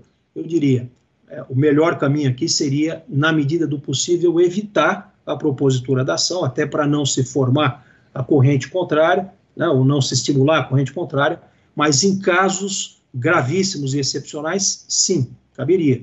E para aqueles casos que já foram definitivamente julgados, ou seja, a mesma situação é a tipicidade, o caso definitivamente julgado. Eu parto da premissa, pelas razões que já expus, da não retroatividade da lei. Então, é, não cabe revisão. Aqui o confronto é segurança jurídica, situação consolidada, coisa julgada, sob a perspectiva civil, não penal, e a pretensão à revisão fundada numa retroatividade que, com todo respeito, é discutível. Tá? E aí eu nem vou entrar nos meios para revisão. É, se fosse o caso de rever, nós poderíamos seguir com a mesma é, construção que já foi trazida antes. É, sobre a questão da prescrição e da prescrição intercorrente, é, além da é, premissa é, da qual eu procuro partir da irretroatividade desta lei, porque ela não é penal e a tutela da probidade é civil, embora seja sancionadora, aqui nós temos um outro problema, né, que é o seguinte: a se entender que se aplica aqui a prescrição é, intercorrente de modo retroativo, isso significará, na prática, a retroatividade da lei prejudicial do ponto de vista dos destinatários da tutela constitucional da probidade administrativa, que são todos os cidadãos, somos todos nós. Né? E, e, essa também não parece figurar como uma solução sustentável, né? até porque a prescrição é sempre sanção pela inércia. Eu sei que o Hermes, estimado amigo Hermes Anete, vai abordar esse tema na exposição dele, mas pensem o seguinte: se a prescrição é sanção pela inércia, como sancionar o autor que foi diligente e promoveu os atos que deveriam ser promovidos é, dentro da disciplina vigente no momento é, da prática daqueles atos e da condução do processo. Então, é, além da é, impossibilidade, do meu modo de ver, de retroagir a prescrição intercorrente, é, isso seria uma verdadeira excrescência, porque se trata de penalizar uma omissão inexistente. Bom, Suponhamos que tenha havido a aplicação retroativa da lei. Qual a consequência? E aqui eu vou ser rápido porque o Landolfo já adiantou. É a extinção do processo? Não. O processo tem que continuar, seja para fins de tutela declaratória, como expus antes, seja para fins de reparação de danos ou perdimento de bens, especialmente nos atos dolosos, em razão da imprescritibilidade nesses casos, né? E, eventualmente, se houver alguma outra medida, a, a chamada conversão em ação civil pública, que é prevista pela lei. Com relação à vista para a assunção de casos pela sucessão processual imposta pela lei, aqui é uma questão prática que também chama a minha atenção é, nessa é, perspectiva do direito sancionador. Ah, o juiz, isso já tem ocorrido, abre vista para que haja uma adequação da ação. É, essa adequação, né, se a manifestação é, do promotor, é, do procurador da República, vai ser simplesmente requer o prosseguimento, ou se ele vai é, efetuar algum aditamento da petição inicial para é, especificar a conduta, descrever melhor o dolo, unificar a imputação, isso é algo que vai é, depender de cada caso concreto. Agora, um dado objetivo deve ser considerado: ah, o momento de julgamento por parte do juízo, caso não se esteja diante da hipótese é, de, por qualquer razão, extinção por falta de justa causa, é o momento da sentença. Então, aqui não se trata de extinção de processo. Né? Então, é necessário verificar caso a caso e não uma automática extinção de processo. Situação que tem ocorrido também, essa é mais simples, mas percebi que tem gerado dúvida. Já existe defesa preliminar apresentada ou existe notificação para defesa preliminar e a petição inicial ainda não foi recebida. O que fazer? O juiz, agora na vigência da lei nova, tem que proferir uma decisão de recebimento? A resposta é negativa. Aplica-se a lei nova. Então, qual é a solução correta? É a citação para o oferecimento da contestação no prazo legal de 30 dias. Bom, mas ele acabou de apresentar a defesa preliminar. É, eu opto por é, uma interpretação mais conservadora, que seja feita a citação com o prazo de 30 dias para contestar, né, sem necessidade de decisão de recebimento, para evitar lá na frente a alegação de nulidade. E com relação ao prazo para contestar, algumas situações aí, né, porque o prazo pode já ter se escoado ou está em curso ou ainda não se iniciou. Se o prazo já se esgotou quando da vigência da lei, não há o que se fazer. Respeita-se aquilo que foi feito sob a vigência da lei anterior. Agora, se o prazo está em curso e o réu já foi citado, tá? ou ele já foi citado e ainda não se iniciou o prazo, mas o mandado de citação constou 15 dias e ele veio no prazo superior a 15 dias. Do meu modo de ver, deve-se aceitar a contestação, porque o prazo se aplica àqueles casos em que o prazo para contestar ainda está em curso ou ainda não se iniciou, aplica-se o prazo maior. E com relação às indisponibilidades já decretadas, né? E aqui também a lei ela foi muito incisiva com relação ao regime da tutela é, provisória, agora tutela de urgência na é, probidade administrativa, né? Tocando diretamente em é, posições que já eram pacíficas no STJ, o tema 701, é, que dispensava a demonstração do perigo da demora, ou seja, conhecia aqui, reconhecia a existência de tutela da evidência, ou mesmo 1055, né, que permitia a inclusão da multa. Então, será que automaticamente são desfeitas as decisões de indisponibilidade? Aqui também não.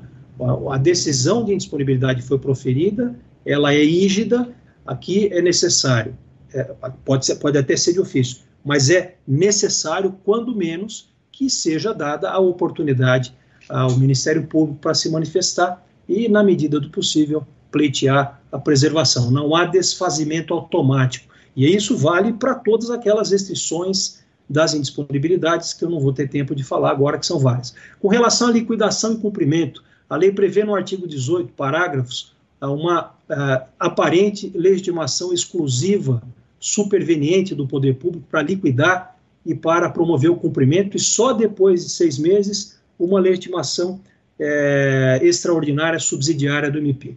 Então, é, aqui eu gostaria até de ter mais tempo para discutir esse tema, mas o fato é, ao contrário da legitimação para o processo de conhecimento, que a lei atribui exclusivamente ao MP, é, aqui não há exclusividade por parte da Fazenda, tanto que o Ministério Público volta a ter o estímulo para atuar caso o poder público não faça no prazo de seis meses. Então, eu compreendo essa regra como uma indicação de preferência, né, e não de exclusividade. Tá?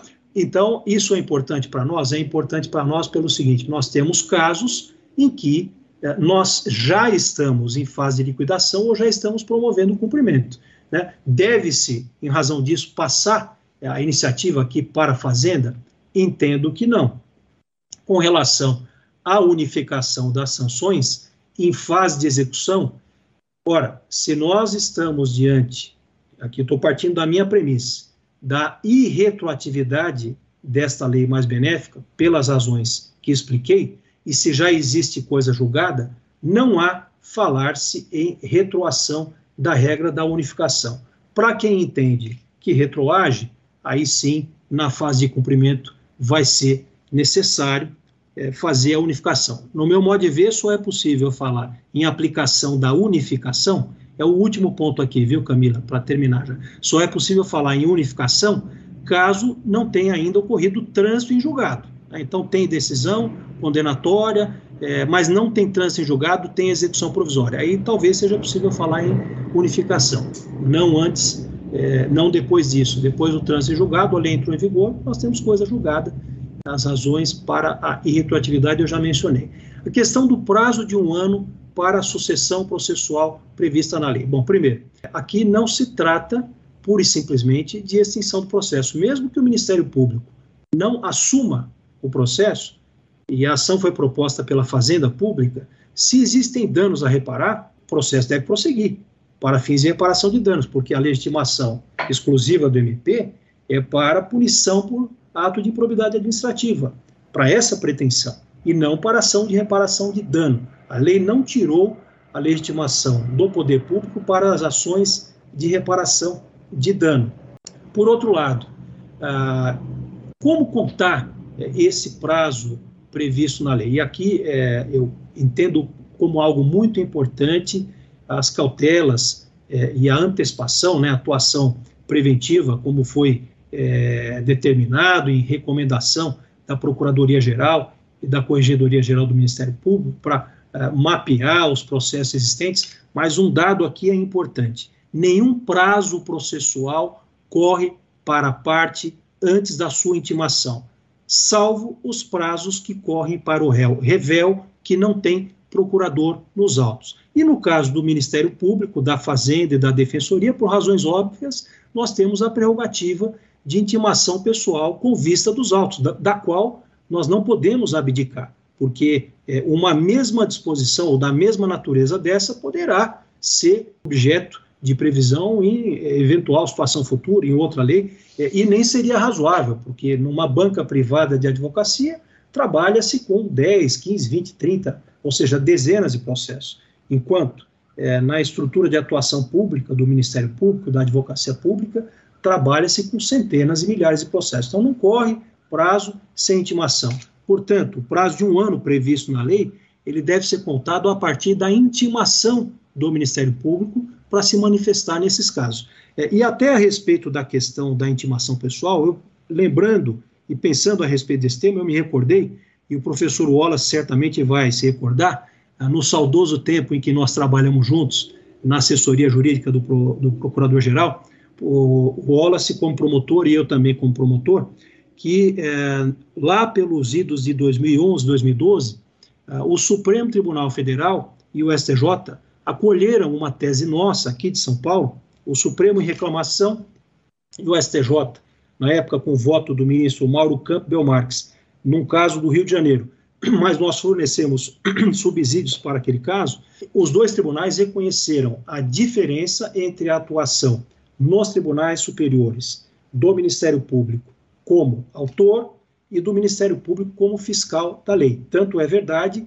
que essa tese que vingou nos dois tribunais superiores, ela rende ensejo ao que hoje a Procuradoria-Geral faz e faz muito bem, que é a litigância estratégica. Eu tenho sempre visto o, o doutor Wallace sustentando nos tribunais superiores, até antes de ontem o doutor Arnaldo Rossepian também, a litigância estratégica é possível porque, naquela época, o Supremo e o STJ reconheceram que o Ministério Público, o autor no processo estadual, ele pode oficiar, continua, ele prossegue no processo nos tribunais superiores, sem prejuízo da atuação do MP federal como fiscal da lei. E naquela ocasião, é, em razão disso, nós, eu lembro que na época o doutor Sérgio Turra Sobrano, estimado amigo, é, que era subprocurador, e eu, nós fomos até o Supremo e até o STJ para lembrar que nós deveríamos ser intimados pessoalmente. E não houve qualquer questionamento, isso foi feito tanto assim que é, na sequência, o procurador-geral, na época, doutor Márcio Elias Rosa, editou um ato normativo, que foi o ato 757, criando o núcleo de acompanhamento de processos nos tribunais superiores, do qual eu cuidava, e o núcleo de estudos e apoio legislativo, do qual o doutor Wallace é, cuidava. É, e eu falo isso com muito saudosismo, viu, Wallace, daquela época. Então, é só para dizer que a, questão da, da vista e assunção imediata ela deve ser também olhada com, esse, com essa atenção, com esse carinho, porque essa é uma prerrogativa fundamental para a nossa atuação. Eu, Camila, eu agradeço até aqui, permaneço à disposição para discussão se for necessário. Muito obrigado. Eu que agradeço. Eu agora vou passar a palavra para o nosso terceiro tema, Dr. Hermes Zanetti Júnior, que é promotor de justiça do Ministério Público de, do Espírito Santo, diretor do Centro de Estudos e Aperfeiçoamento Funcional do Espírito Santo, professor da Universidade Federal do Espírito Santo, pós-doutor em Direito pela Universidade Studi di Torino. É, esse tema, muitas pessoas perguntaram, todo mundo achou bem interessante, a improbidade Kinder Ovo, vedação da decisão surpresa, prescrição material intercorrente e direito à adequação, adequação da demanda. Hermes. Obrigado, Camila. Acho que todo mundo está surpreendido com a nova lei de improbidade. O que eu vou propor é que a gente tente retirar desse Kinder Ovo, pelo menos naquilo que é possível, fora as inconstitucionalidades, fora as discussões é, muito sérias que nós temos que travar ainda sobre como nós chegamos a ter uma lei de improbidade tão desorganizada e tão ruim para o sistema de combate à corrupção, dentro do que for possível tentar retirar interpretações que possam nos levar desde o piso de cada caso concreto a construir um controle de constitucionalidade efetivo, um controle de convencionalidade efetivo, que dê uma interpretação conforme ao ordenamento jurídico a essa lei, para que não se perca tudo o que se fez até hoje e para que não caia o Poder Judiciário em descrédito. Porque eu estou fazendo um longo parecer aqui sobre a prescrição intercorrente para os colegas do Ministério Público do Espírito Santo, depois vou compartilhar com todos. É, se nós tivermos, esse parecer começa com um apelo ao Poder Judiciário. Se tivermos aqui entre nossos colegas, estamos ouvindo juízes, é, ouvindo a esse evento, é muito importante que o Poder Judiciário, nessa quadra da história, assuma o seu compromisso de garantia da Constituição, da eficiência do artigo 37, parágrafo 4 porque se nós formos fazer uma é, leitura formalista desta lei, uma leitura literal dessa lei, descolada do ordenamento jurídico, nós vamos ter graves problemas de impunidade, graves problemas de proteção insuficiente, graves problemas de retrocesso social, retrocesso constitucional, o que o nosso Estado não pode admitir, dados os compromissos que nós assumimos em 1988. Eu sempre digo, e não posso deixar de dizer aqui nesse momento, meu pai foi deputado federal constituinte. Meu pai foi é, deputado nota 10 pelo Diese nas causas é, dos movimentos sociais, foi o autor do voto aos 16 anos, da emenda que resultou no voto aos 16 anos, e o meu pai sempre me disse o seguinte: a Constituição, filho, é o gancho do alpinista. Ela não está escrita só para a sociedade do presente. Ela está escrita para nos elevar deste patamar para um patamar de uma sociedade livre, justa, fraterna, solidária, em que todos estejam incluídos. E como disse o ministro Herman Benjamin, a vulnerabilidade maior desta lei, aqueles que são mais atingidos, são os pobres que ficam sem o serviço público. São as pessoas mais carentes que dependem do Ministério Público para defender os seus direitos porque o Ministério Público é uma instituição de garantia dos direitos fundamentais e é uma instituição, o maior escritório de advocacia dos direitos fundamentais que nós temos na nossa nação. Então, esse compromisso constitucional do Ministério Público na atuação, como órgão agente, tem um espelho perfeito no compromisso constitucional do Poder Judiciário de garantir que essa lei não signifique retrocesso social de garantir que essa lei não significa uma proteção insuficiente do bem jurídico, probidade administrativa, ou melhor dizendo, que ela não significa leniência com a corrupção. E, portanto, olhar com critério, com cuidado, com zelo, com atenção e com interesse, porque ao bem julgar, o Poder Judiciário vai estar aumentando a sua representatividade perante a população ao mal julgar, ele vai estar incorrendo em maior descrédito perante o nosso jurisdicionado.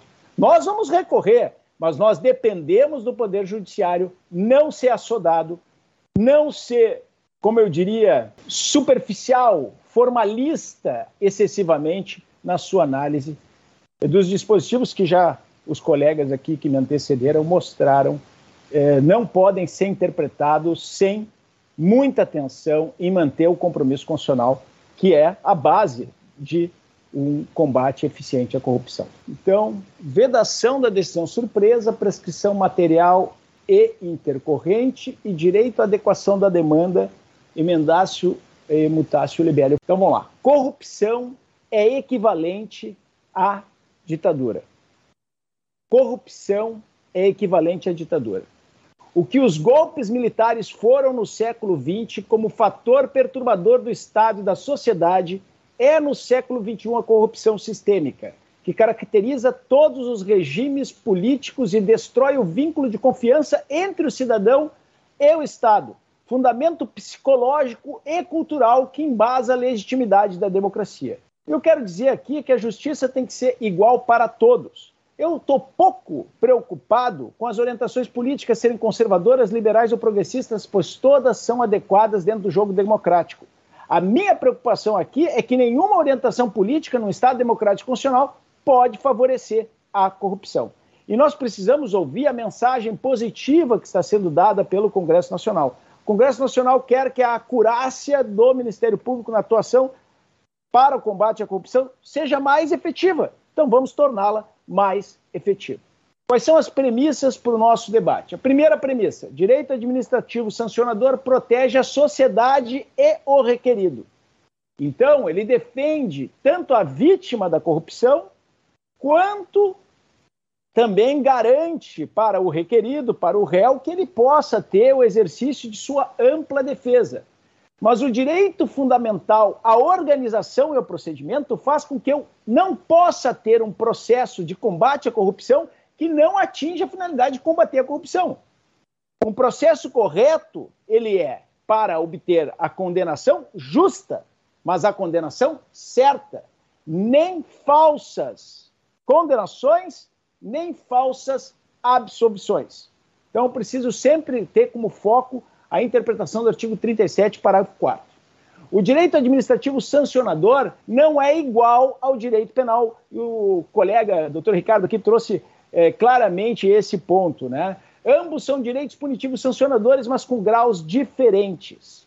Consequentemente, o processo administrativo sancionador não pode ser mais garantista do que o processo é, penal. E não significa um retorno ao estado do laissez-faire, laissez-passer, eu não posso pensar aqui no modelo liberal em que qualquer formalidade impediria a conclusão do processo. Eu não estou diante de direitos privados e disponíveis, que o erro é atribuível ao autor. Eu estou diante de uma situação de direito público e que merece tutela do interesse público. Como se trata de processo civil, e eu vou defender aqui uma tese bastante inovadora, eu vou pedir até a licença aos colegas para defender essa tese inovadora. O processo civil é tempus regit actum. A lei processual se aplica para os atos processuais ainda não praticados. Então, só se aplica para o futuro a partir da sua vigência. E, por fim, o direito administrativo sancionador tem garantias mais rigorosas que o processo civil do direito privado para o fim de tutela do interesse público. E é isso que eu acho que o Congresso Nacional quis nos recordar: que nós temos que ter essa preocupação com fazer uma atuação dentro do processo de improbidade administrativa que dê o máximo de garantias ao réu sem prejudicar a tutela das vítimas. E, portanto, ter uma atuação equilibrada dentro de tipos é, preferencialmente mais fechados, com condutas bem descritas e que se mostra aí que aquela atuação resultou em é, prejuízo para o bem jurídico protegido, que é o combate à corrupção. Bom, primeira coisa, o direito brasileiro não é o direito italiano. Então, nós temos que abandonar essas leituras civilistas que nós fazemos do direito brasileiro como se fosse direito privado. O direito processual civil brasileiro ele é um fruto de um hibridismo, e aqui está a terceira edição do meu, eh, da minha tese de doutorado de 2005, a constitucionalização do processo, é, na Universidade Federal do Rio Grande do Sul, recém saiu pela, pela, pela RT, eu até peço desculpas aí por estar fazendo esse, essa publicidade do livro, mas há, há um quadro nesse livro que é, na verdade, o que mostra a nossa fusão híbrida.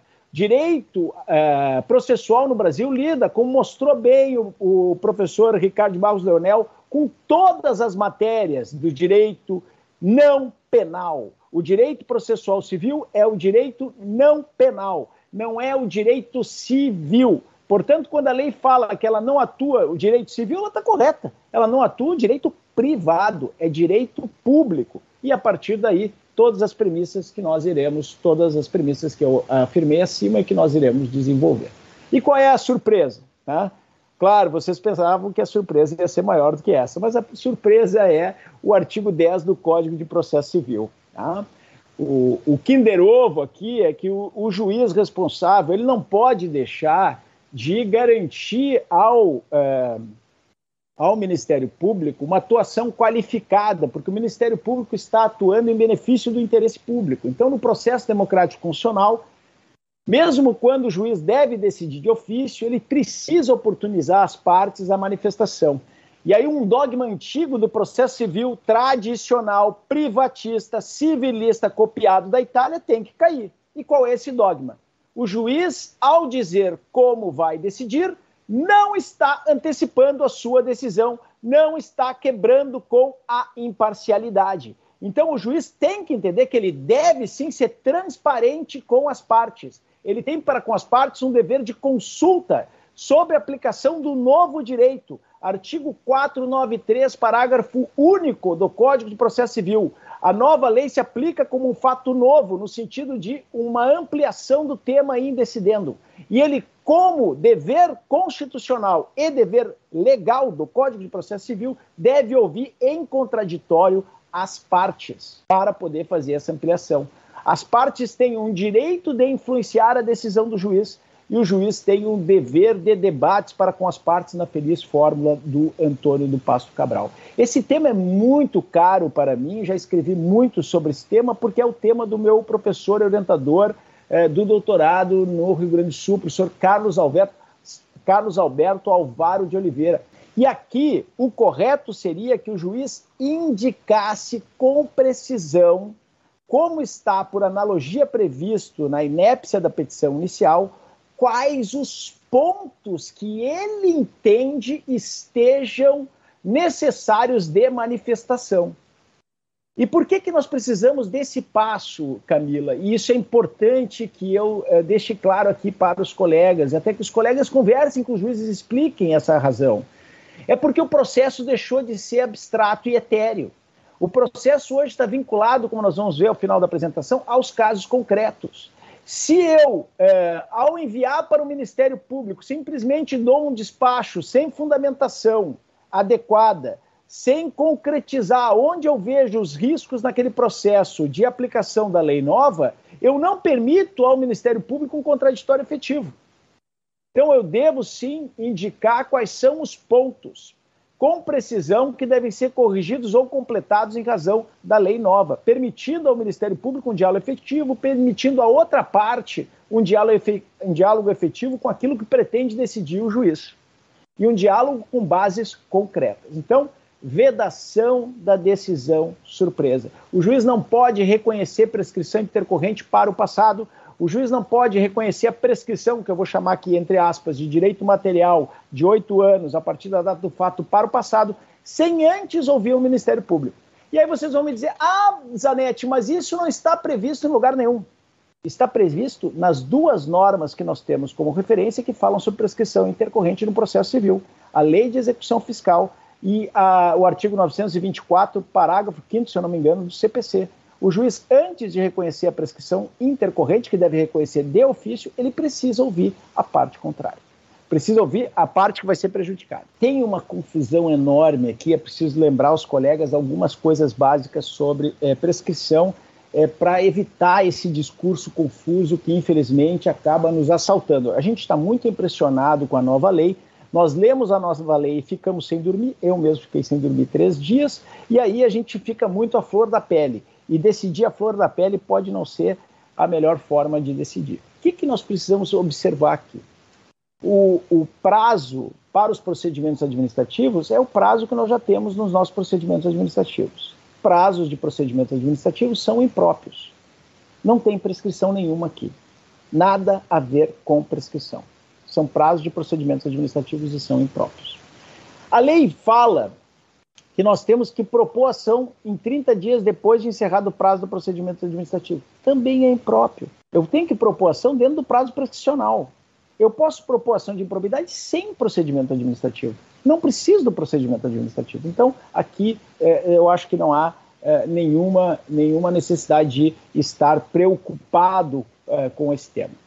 Mas há sim algo que nós precisamos lembrar e que é da doutrina tradicional. A regra de suspensão e a regra de interrupção da prescrição. O que é a suspensão? Suspensão, o prazo é suspenso e volta a correr de onde parou. Interrupção, o prazo é interrompido e começa a correr ex novo. Essa é a regra. Suspensão, volta a correr de onde parou interrupção, o prazo começa a correr ex novo.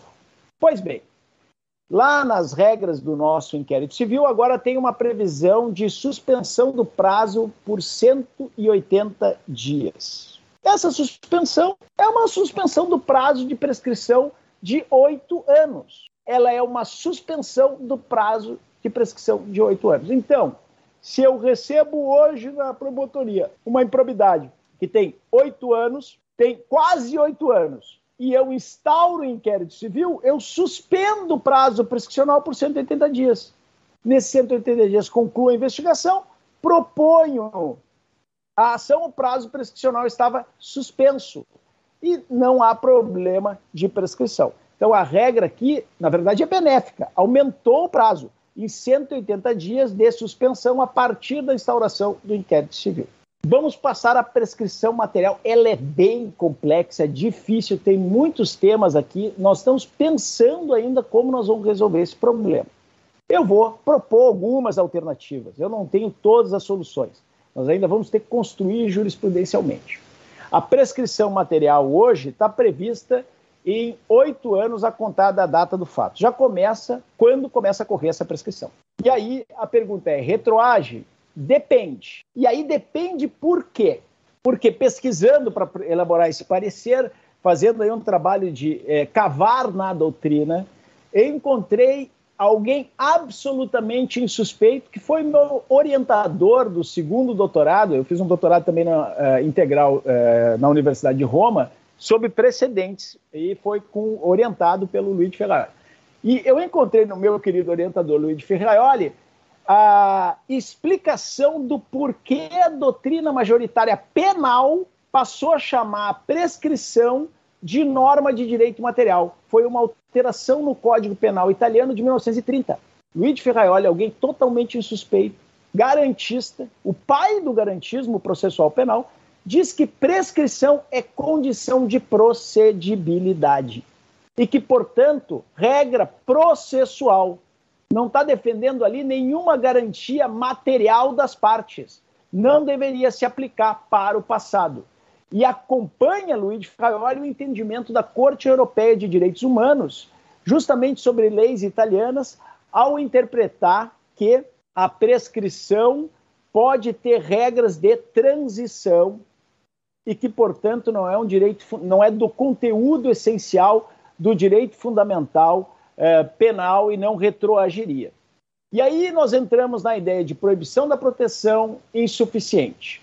Nessa pesquisa eu encontrei o recurso extraordinário, a questão de ordem na repercussão geral, no recurso extraordinário 966177, tem também decisões do STJ, mas essa é do pleno do STF, é precedente normativo formalmente vinculante.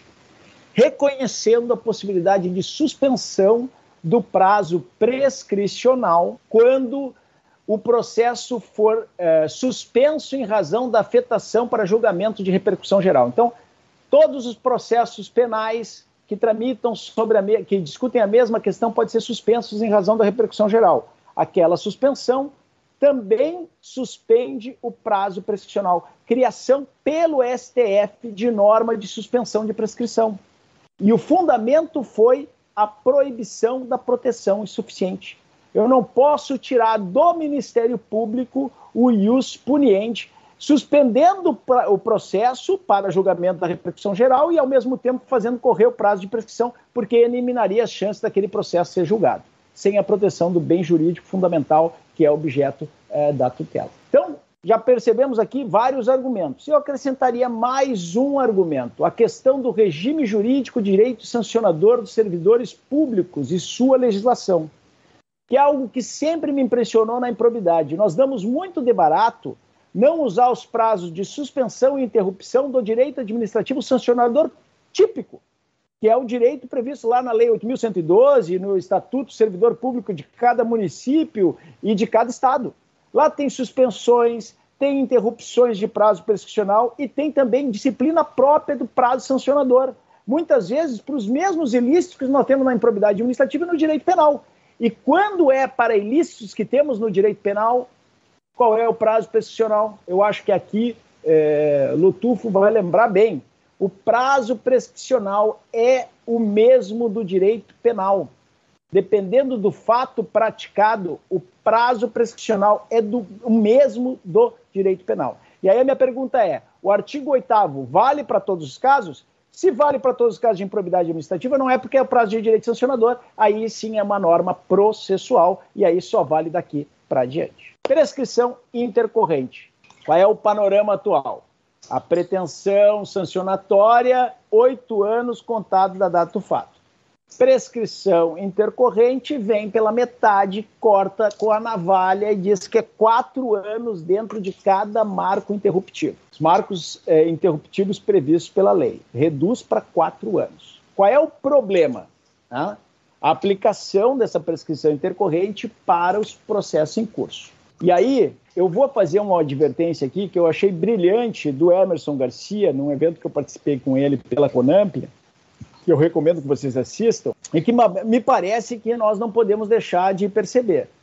A lei fala que é marco interruptivo a sentença condenatória, o acórdão condenatório. Olha que perigo. Uma interpretação que não seja conforme a Constituição vai fazer que, se a sentença for absolutória, não seja interrompido o prazo da prescrição intercorrente.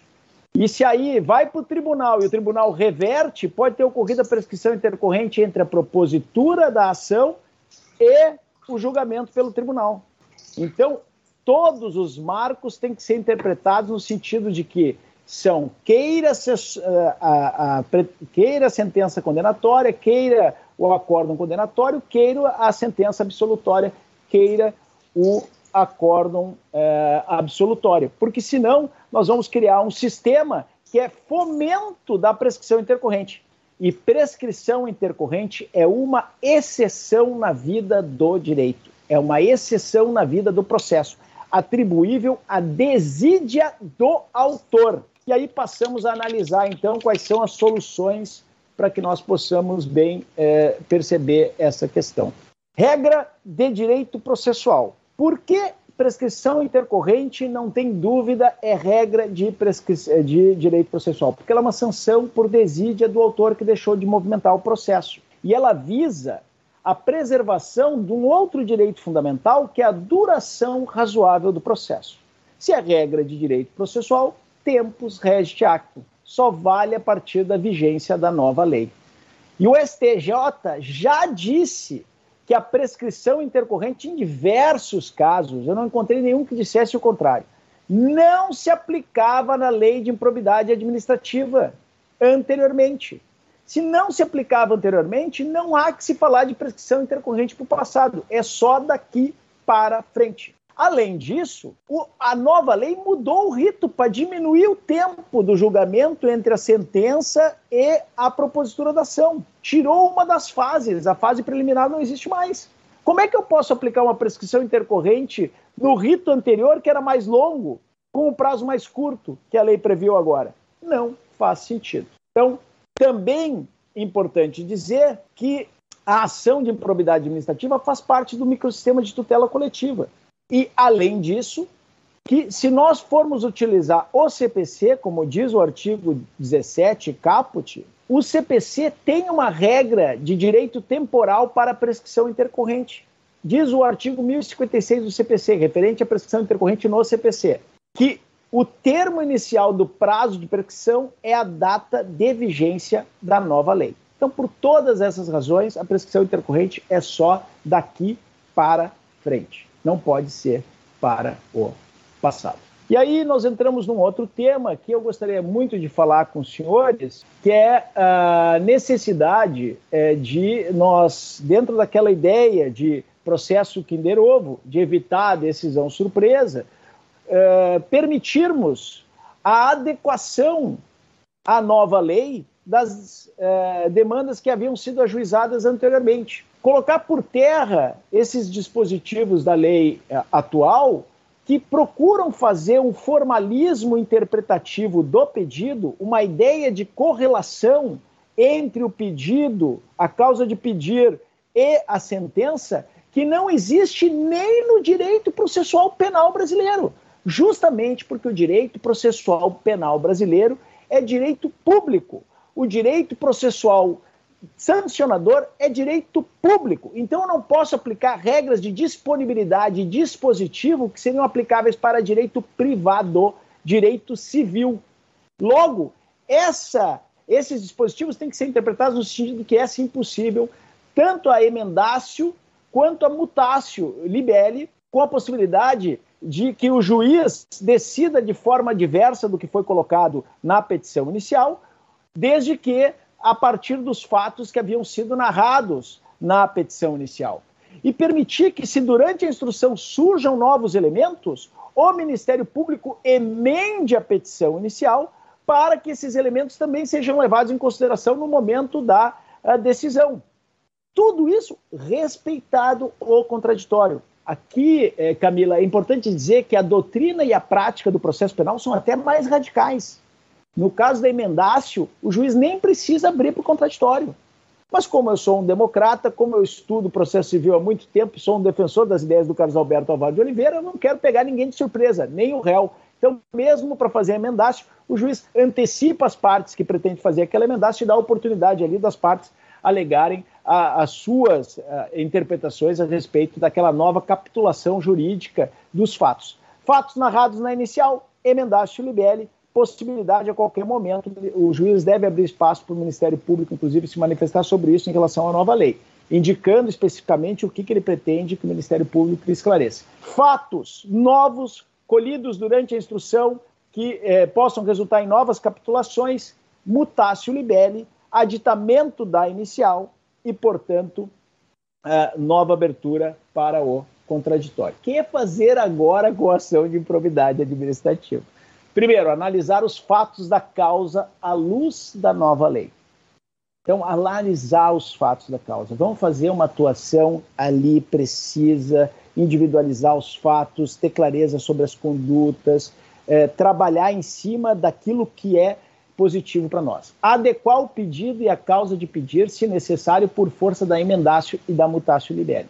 Desclassificar a ação de improbidade administrativa para ação civil pública no caso em que não se comporte a condenação de improbidade, inclusive para evitar a prescrição. E aqui o Lotufo citou meu querido saudoso amigo eh, e professor eh, Teori Zavascki, gaúcho, né, eh, na verdade de Santa Catarina, mas fez toda a sua vida profissional no Rio Grande do Sul, foi meu colega no doutorado, e o professor eh, Teori Zavascki, ministro Teori Zavascki, ele realmente defendia a dupla face da ação de improbidade administrativa, mas ele defendia que se eu ajuizei a improbidade administrativa, a ação tinha que ser extinta e tinha que ser reproposta a ação de ressarcimento. E eu entendo, uh, Lutufa, há muito tempo, que não precisa da repropositura. Pelo contrário, o contraditório já foi mais amplo. E agora a nova lei vem a confirmar isso, dizendo que se é caso de é, não ser a hipótese de improbidade, mas mesmo assim ser uma hipótese de ação civil pública, a nova lei permite a desclassificação, que é um instituto conhecido do direito processual penal. Desclassifica, manda para a ação civil pública, permite aí só a tutela do ressarcimento. E um tópico um pouco mais polêmico, mas prático também, requerer a extinção da demanda sem julgamento de mérito, por exemplo, na hipótese de a ação ser infundada. E o exemplo que me vem à cabeça são ações propostas por outros legitimados, por exemplo, um, município, e, e, o Ministério Público tem que atuar na sucessão processual da fazenda pública, né? Porque nessas hipóteses em que o Ministério Público atua na sucessão processual, isso já acontece na ação popular, os colegas devem ter experiência nisso, às vezes a ação vem muito mal instruída, não tem ação. Eu não tenho por que uh, abarcar aquela ação e continuar aquela ação, porque eu sei que ela não vai resultar em condenação. Então, nós temos sim a possibilidade aqui de, ao analisar, percebendo que aquela demanda é infundada, é, pedir a extinção do processo sem julgamento de mérito. Sempre demonstrando em todos os casos que é válida, no caso concreto, a sanção que nós estamos pretendendo. Para terminar, Sua Excelência, o fato. Não vamos recorrer de tudo. Um dos casos mais importantes da nossa história foi o tema 897. Nós acabamos levando bem esse tema, porque garantimos a imprescritibilidade das ações de ressarcimento quando o ato é de improbidade doloso. Mas vejam o que foi dito no voto do ministro relator que votou a nosso favor. O caso era quase ridículo nas suas cifras: mil reais por uma Kombi. Então nós temos que escolher muito bem o caso. Quero agradecer novamente esse gentil convite é, do Zenon para participar junto é, nesse evento. Quero agradecer a Camila é, pela in introdução e, dos debates e, e devolvo a palavra. Muito obrigado. Obrigada, Zanete. Foi brilhante, ótima a sua, a, a sua tese, muito interessante. Eu estou bem inclinada a seguir, me convenceu.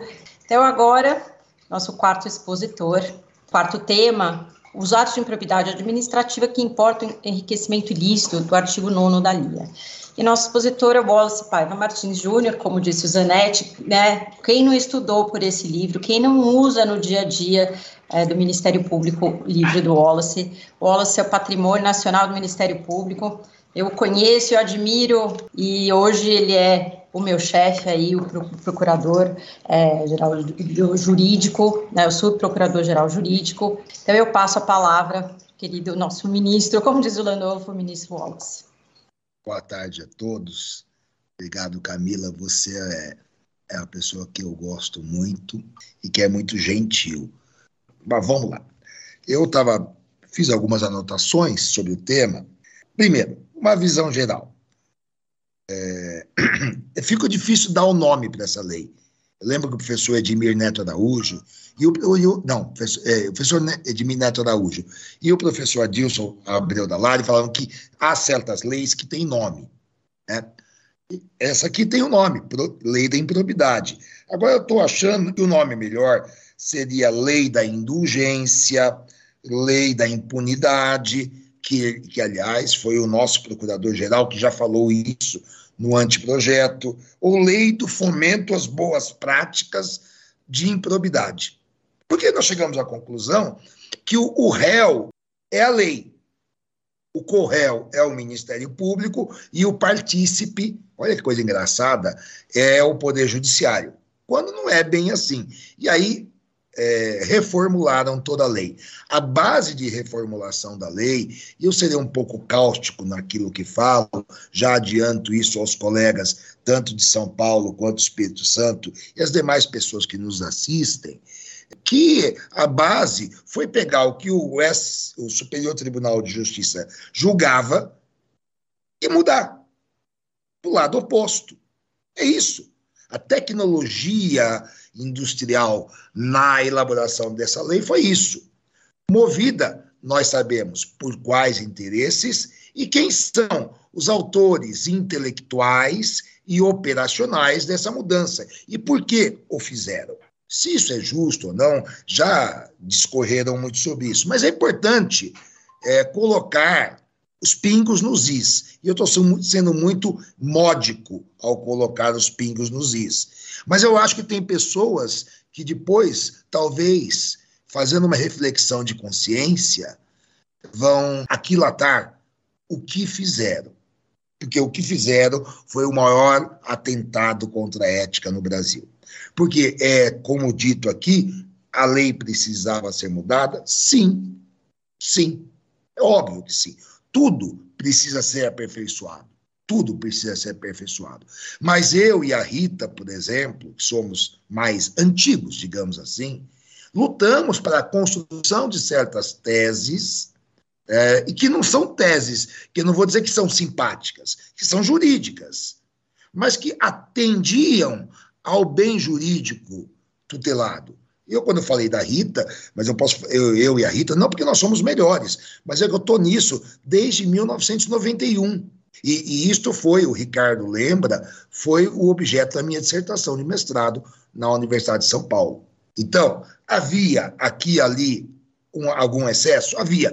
E justamente isso não foi mudado na lei Hermes que foi tirar a palavra legalidade do artigo 11. E isto levava a certas perplexidades na aplicação da lei pelo Ministério Público, pelo Judiciário ou por outros órgãos de controle. Ou talvez não tirar a legalidade e colocar grave legalidade, porque precisava se fazer a distinção entre aquilo que era ilegal e aquilo que, é, que era ímprobo, que eu acho que é a essência das coisas. Agora, a, o remédio dado foi pior. Agora, nem tudo na lei é, é ruim. Olha, eliminou-se o contraditório preliminar. Deus seja louvado aos nossos, eh, aos nossos legisladores, que era realmente um resquício de um Brasil da década de 40, quando o promotor era nomeado por, pelo chefe político da região. Por isso que existia o 514, ou existe o 514 do Código de Processo Penal. Então, tem pontos positivos, alguns, e tem pontos negativos. Vejo que esta lei, então, é uma lei do retrocesso. Do retrocesso ao combate ao patrimonialismo, que é o germe da improbidade administrativa e que é tem efeitos deletérios no tecido sócio-institucional e econômico brasileiro. Nós não temos, no, no, no, no, setor econômico, uma real competitividade entre os atores do mercado público. Estou falando de licitações, assunto que a professora Rita estava escrevendo. É, não temos no setor público um código é, cultural de honestidade. Ao contrário. E esta lei vem justamente na contramão de direção, inclusive de documentos internacionais e da própria depuração ou higienização ético-normativa do país. Pois bem, quando o Dr. Zenon me convidou para esse essa participação, eu fiquei pensando em muitas coisas, porque esta lei ela flerta com o dolo genérico, com o dolo específico, a maior parte é o dolo genérico. Em alguns dispositivos, vai no dolo específico. Ela rompe com o sistema da lesividade presumida da lei da ação popular, no artigo 4 da lei da ação popular, no artigo 10, a exigir comprovação de perda patrimonial efetiva.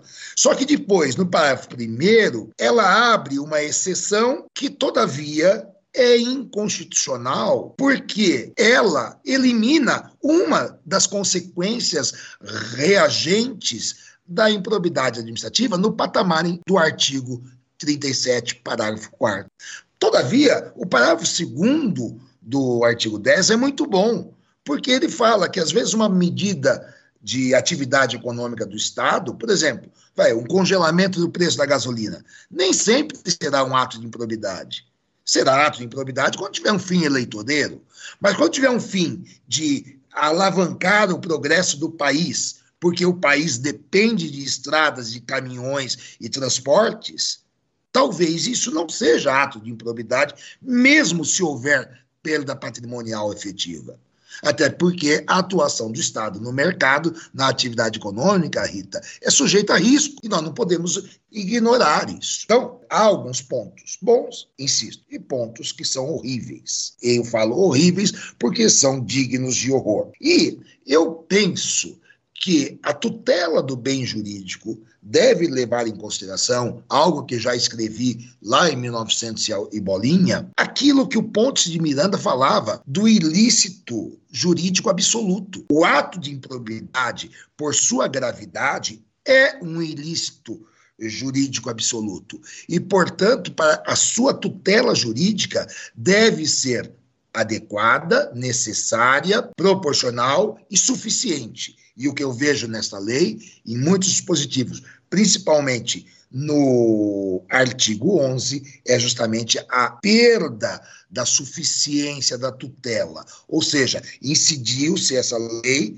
na violação da proteção deficiente ou insuficiente, como já falaram todos, em especial o professor Ricardo Leonel, que tem uma fluência na língua tedesca. Porém, faço mais algumas observações. E eu vou à questão da tipologia para chegar no artigo 9. Houve um avanço. Eliminou-se aquele artigo 10A. Mas para meu desespero como doutrinador foi o, o, que havia no artigo 10A, a guerra fiscal, agora virou um inciso do artigo 10. E eu pergunto aos senhores: senhores, Será que uma guerra fiscal entre dois municípios, nós podemos dizer que é algo até ilegal ou imoral, mas chega às raias da improbidade administrativa, eu acho que é um exagero. Então, era uma chance de corrigir, corrigir e corrigir errado. Acho que é um exagero. Isso não é improbidade, porque a improbidade depende de uma inabilitação ética do agente, e como fala o Giacomuzzi, lá do Rio Grande do Sul, depende da, da, da má-fé avaliada no seu aspecto subjetivo. E aí nós vamos, por exemplo, a crítica do artigo 11 um rol fechado, um rol que elimina a gênese do princípio da moralidade. Porque o, o, o, desvio de finalidade foi criado em doutrina francesa para o combate, justamente, de atos que eram legais, mas tinham comprometimento ético, como expôs o Rio, Laferrière é, e, e Merck. Esta talvez tenha sido a abolício que esta lei tenha feito de mais grave isso sem contar o nepotismo, que ninguém será punido com aquele nepotismo, obviamente. Como também avilta ao princípio do republicano a, a exigir-se que o ato de improbidade administrativa pela falta de prestação de contas seja só porque a pessoa tenha dificuldades para prestá-la, algo que veio da LINDB, sendo que ninguém pode alegar dificuldade para prestar conta, porque isso é obrigação, e com vistas a ocultar irregularidade, ou seja, banalizou o dever de prestação de Isso é que me chama muita atenção. De modo que acho que foi um tratamento normativo absolutamente inadequado. Tirar desvio de finalidade do rol fechado ou aberto de atos de improbidade que atentam contra os princípios da administração pública é assassinar a ética no direito brasileiro. O doutor, o ministro Benjamin falou do, da tortura. Alguém aqui falou, acho que foi o, o Landolfo, falou do assédio, eu não sei se falou assédio moral ou sexual, porque o STJ tem três condenações de pessoa por assédio sexual, né, que são a tortura também é um ato de improbidade, porque todos esses casos nós temos o quê? O ilícito jurídico absoluto. E a dignidade do valor, que é um valor constitucional, não poderia ser desprezado. Aí nós vamos, se o senhor me perdoa, questão do, das espécies de improbidade. Então, eu primeiro faço uma observação da exigência do dolo, em todas elas, é, como já, já outros já discorreram, e o artigo 1 parágrafo 1 ele trata de espécies endógenas e exógenas de improbidade, ao dizer que consideram-se atos de improbidade administrativa as condutas dolosas descritas nesta lei, ressalvados os tipos previstos em leis especiais. E aqui, leis especiais, meu caro professor Ricardo Leonel, nós não podemos esquecer também da própria Constituição, que tem um ato de improbidade lá definido no que tange a liquidação dos precatórios ou, ou requisitórios para o cumprimento de decisões judiciais. Vamos ainda a examinar uma questão que eu vi que foi muito colocada por todos que me antecederam, que foi a questão do direito sancionador. Olha, eu vou ser muito claro é, a respeito disso e respeitando todas as opiniões contrárias. É próprio de direito ser sancionador, desde a lei mosaica e, quiçá, desde o do Gênesis, nós temos o preceito e a sanção. Ah, tem gente que fala que um é o primário, outro é o secundário, pouco me importa. Mas todo direito é sancionador. Ele não é exclusivamente sancionador, o direito porque eu posso ter normas de ação ou de relação, normas proibitivas, normas punitivas normas facultativas, normas autorizativas, isso é verdade. Mas a base do direito é a sanção. E sanção nós encontramos no campo do processo, a litigância de má-fé, por exemplo, nós encontramos no campo do direito constitucional, o impeachment, nós encontramos no campo do direito civil, no campo do direito administrativo, tributário e penal. E, e portanto, o direito sancionador não é, e isto eu concordo, o direito penal. O direito sancionador é algo que é imanente e elementar a várias disciplinas do direito, como ciência jurídica. E aí, o professor Emerson Garcia, no evento que o doutor Hermes participou comigo, estava, é, ele discorreu sobre isso, porque existem princípios que são comuns a todos os, o, as manifestações das diferentes disciplinas jurídicas do direito sancionador. E eu mesmo já li e estou até relendo o livro do professor José Eduardo Cardoso, que escreve sobre a retroatividade da lei civil, que é um livro precioso e que o doutor Landolfo também está lendo junto comigo.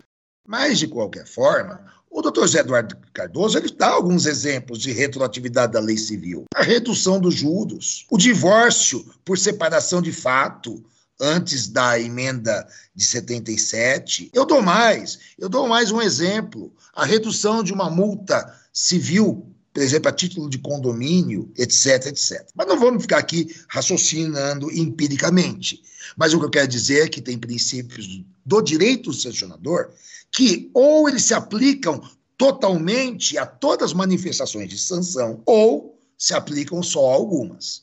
Mas eu vou dizer a minha impressão para os senhores, e com muita convicção que todo respeito aos senhores. A norma administrativa, civil, tributária, e não me importa o que, que o tribunal XYZ disseram, mais benéfica, ela retroage. Então, se algo veio deixar de considerado como infração, ou se a sanção foi diminuída, eu não tenho dúvida que isso vai atingir fato anterior. E é preciso dizer isso. É preciso dizer isso. Imaginemos a situação do sujeito que tinha 20 pontos na carteira e que, pela pandemia, não teve sua, carteira de habilitação suspensa, porque o serviço parou. E aí veio uma nova lei, como veio de fato, e aumentou para 40 para fins de suspensão. Bom, mas eu não vou aqui, aqui ficar falando disso, que me parece óbvio. Eu vou falar mais sobre o enriquecimento ilícito, que é uma das espécies de improbidade administrativa, e é esta espécie ela teve poucas alterações. Algumas alterações aqui, eu me permito até ler aqui algumas observações. Bom, então, nós temos aqui é, a explicitação sempre do, do elemento subjetivo unicamente o dolo, alguns reparos na redação do inciso quarto, até ficou melhor. Agora eu vou justamente aquele que chamou mais atenção para todo mundo e que era uma norma residual, assim eu chamava, do artigo 9 e que continua sendo que é o inciso 7 do artigo 9, que trata uh, do enriquecimento ilícito pela evolução desproporcional do patrimônio ou renda do agente público. Está dito aqui: adquirir para si ou para outrem, no exercício de mandato de cargo, etc., ou, e, em razão deles, primeira novidade, bens de qualquer natureza, decorrente dos atos descritos no caput, segunda novidade, cujo valor seja desproporcional à evolução do patrimônio ou à renda do agente público, vírgula. Terceira novidade, assegurada a demonstração pelo agente da licitude da origem dessa evolução. Bom, coloco uma questão. Isso para os senhores, houve alguma mudança de sentido no que havia em relação ao antigo inciso 7 do artigo 9? Vou me reportar, então, a uma frase do príncipe Salinas no famoso livro que tem um filme homônimo chamado Il Gattopardo. Dizia ele: tudo deve cambiar fim que tudo rimanga comé. Ou seja, tudo deve mudar para continuar o mesmo. Tudo deve cambiar fim que tudo rimanga comé. Por quê? É, alguns disseram, houve um retrocesso. Não, nesse dispositivo não houve. E eu vou dizer por quê. Primeiro, é, e eu já dizia isso na redação anterior, para que se caracterize esse ato de improbidade, não é preciso que a pessoa pratique algum ato de ofício ou deixe de praticar algum ato de seu ofício. Basta que ela enriqueça por conta do exercício da função. Ah, mas isso é difícil, porque a pessoa pode ter um salão de beleza e não seja ela a, o agente público, né, o sócio administrador. Não sei se é assim que se fala hoje em dia, já que o direito muda tanto, mas eu acho que deve ser. Bom, mas espera aí. Lá está dito, no final, assegurada a demonstração da legitimidade pelo agente público. Pergunta: isto é uma inversão do ônus da prova? Continua sendo. Inversão do ônus da prova é responsabilidade objetiva? Nem sempre. Nem sempre. Aqui a responsabilidade continua sendo subjetiva. Mas o que se estabeleceu é apenas uma, uma nota que já vinha na doutrina dizendo: olha, o enriquecimento ilícito tem que ser não porque ele exerce uma atividade paralela ilícita, desde que não seja criminosa, óbvio, mas sim porque tem a ver genericamente com o exercício da função e não com a prática ou de ato de ofício ou sua abstenção. Tem que ser algum do uh, tem que ser decorrente dos atos descritos no prato, no, caput. Quais são os atos descritos no caput? Auferir qualquer tipo de vantagem patrimonial Uai, o sujeito, ele, ele tem um patrimônio, uma evolução patrimonial incompatível com sua renda, o seu patrimônio, ele auferiu alguma vantagem patrimonial. Não deixa de aferir. Então, volto a dizer aos senhores: tudo deve cambiar e a fim que tudo remanga comé. Esse dispositivo não teve alteração substancial alguma. É? Então, a pessoa vai auferir vantagem indevida, mesmo que ela não pratique nenhum ato de ofício, mas porque ela recebeu aquele presente porque ela abusou da função porque ela é um agente e aquilo não é devido para ela. Ainda que ele venha praticar algo legal e ilegal, ou que ele não tenha competência para praticar nada, mas ele acena com uma venda de influência que ele nem tem, que não é decorrente da sua atribuição. Então, insisto,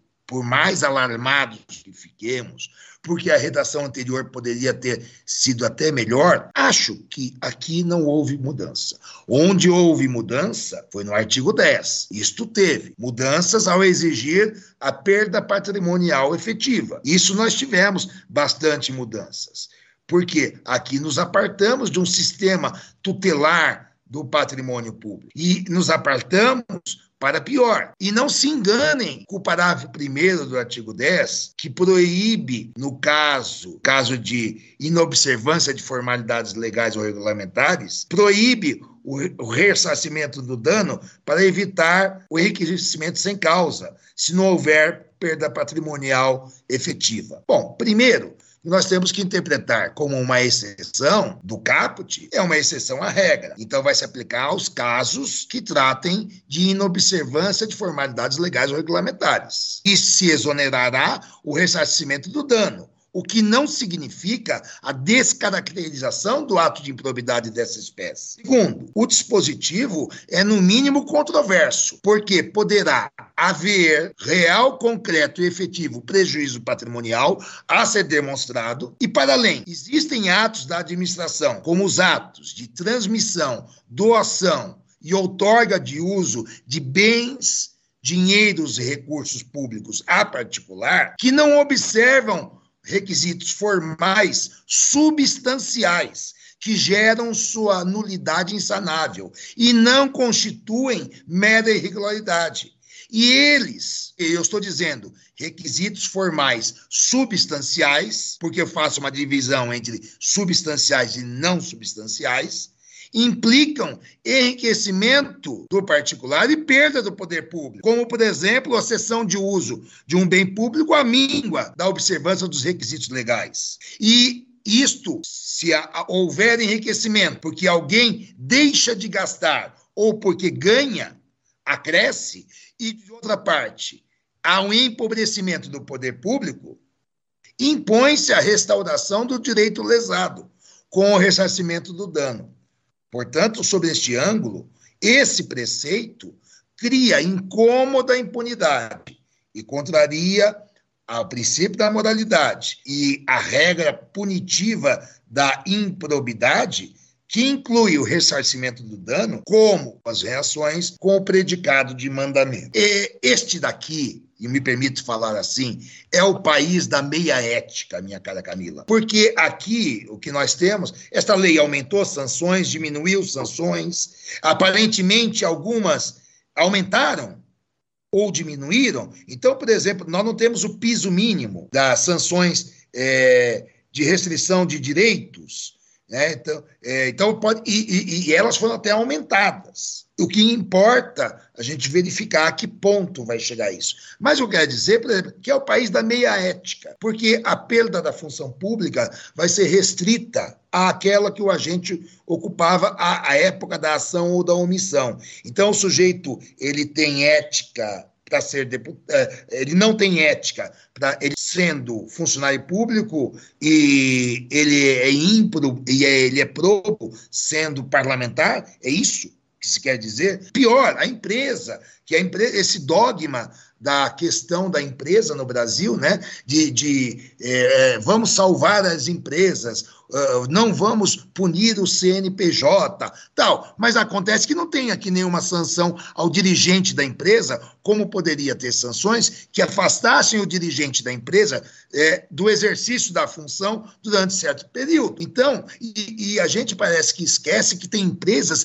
que se estruturaram para para a corrupção e que tungam este país há décadas. Ou eu estou falando alguma mentira? Como diz o ministro Barroso, eu vi aquilo. E eu estou dizendo, eu todos nós. E aí, com todo respeito a, a, a essas considerações, que às vezes mas a sanção de proibição de contratar com o poder público não se resolve a sua onerosidade maior ou menor com a sua delimitação espacial. Então, quer dizer, senhor Landolfo, meu caro promotor de Santos, que uma empresa que participou de uma licitação aí na sua comarca e que participou de modo fraudulento, ela vai receber essa sanção judicial de proibição de contratar em Santos, mas ela poderá trabalhar em São Vicente? É isso? Então, é uma ética que conhece fronteiras? Essas preocupações me chamam é, sobremaneira a atenção. E concordo com todos os meus amigos aqui, quando falaram sobre questões processuais, nos quais eles são melhores que eu, que existem limites. Um dos limites é o ato jurídico perfeito. E prescrição intercorrente não é prescrição retroativa. Muito obrigado. Desculpe, Camila, por exagerar o tempo. Muito obrigado. Desculpe, Rita, por pelo amor de Santo Cristo. Parabéns, excelente. Bom, agora, para encerrar, vamos chamar é, o quinto tema, o dolo na improbidade administrativa, a expositora Rita Tourinho, que é promotora de justiça do MP da Bahia, professora da Universidade Federal da Bahia, mestre em Direito Público pela Universidade Federal de Pernambuco. Eu queria é, começar, eu vou fazer meu desabafo aqui com o professor Alice. É, é, realmente essa lei é uma nova lei, como todos já falaram, eu não vou nem tratar desse assunto. É, mas a gente tem que ter é, muita paciência, porque veja só, a lei, a norma, ela tem que ser adaptada ao sistema jurídico certo? É, Alex já dizia no seu livro Constitucionalismo Discursivo que a lei ela tem que ter essa coerência com o sistema como um todo, sob pena de violar o princípio da proporcionalidade. E vejam vocês que foi exatamente isso que aconteceu com a Lei 8.429 quando ela veio é, no sistema jurídico, né? quando ela ingressa no sistema jurídico. Foi naquela época daquela é, caça aos marajás, governo de, é, é, é de, de, Fernando Collor de Mello, a lei sai do, do, da presidência da República com 13 artigos, tramita no Congresso e fica na verdade, sai a lei de improbidade que nós conhecemos, conhecíamos até então, com abrangência do conceito de agente público, amplitude dos tipos, gravidade de sanção, inexistência do fórum por prerrogativa e, obviamente, com a lei que teve um peso, sim, no nosso ordenamento. Eu costumo dizer, ela pode não ter tido a eficácia jurídica esperada, mas teve, sim, uma eficácia social.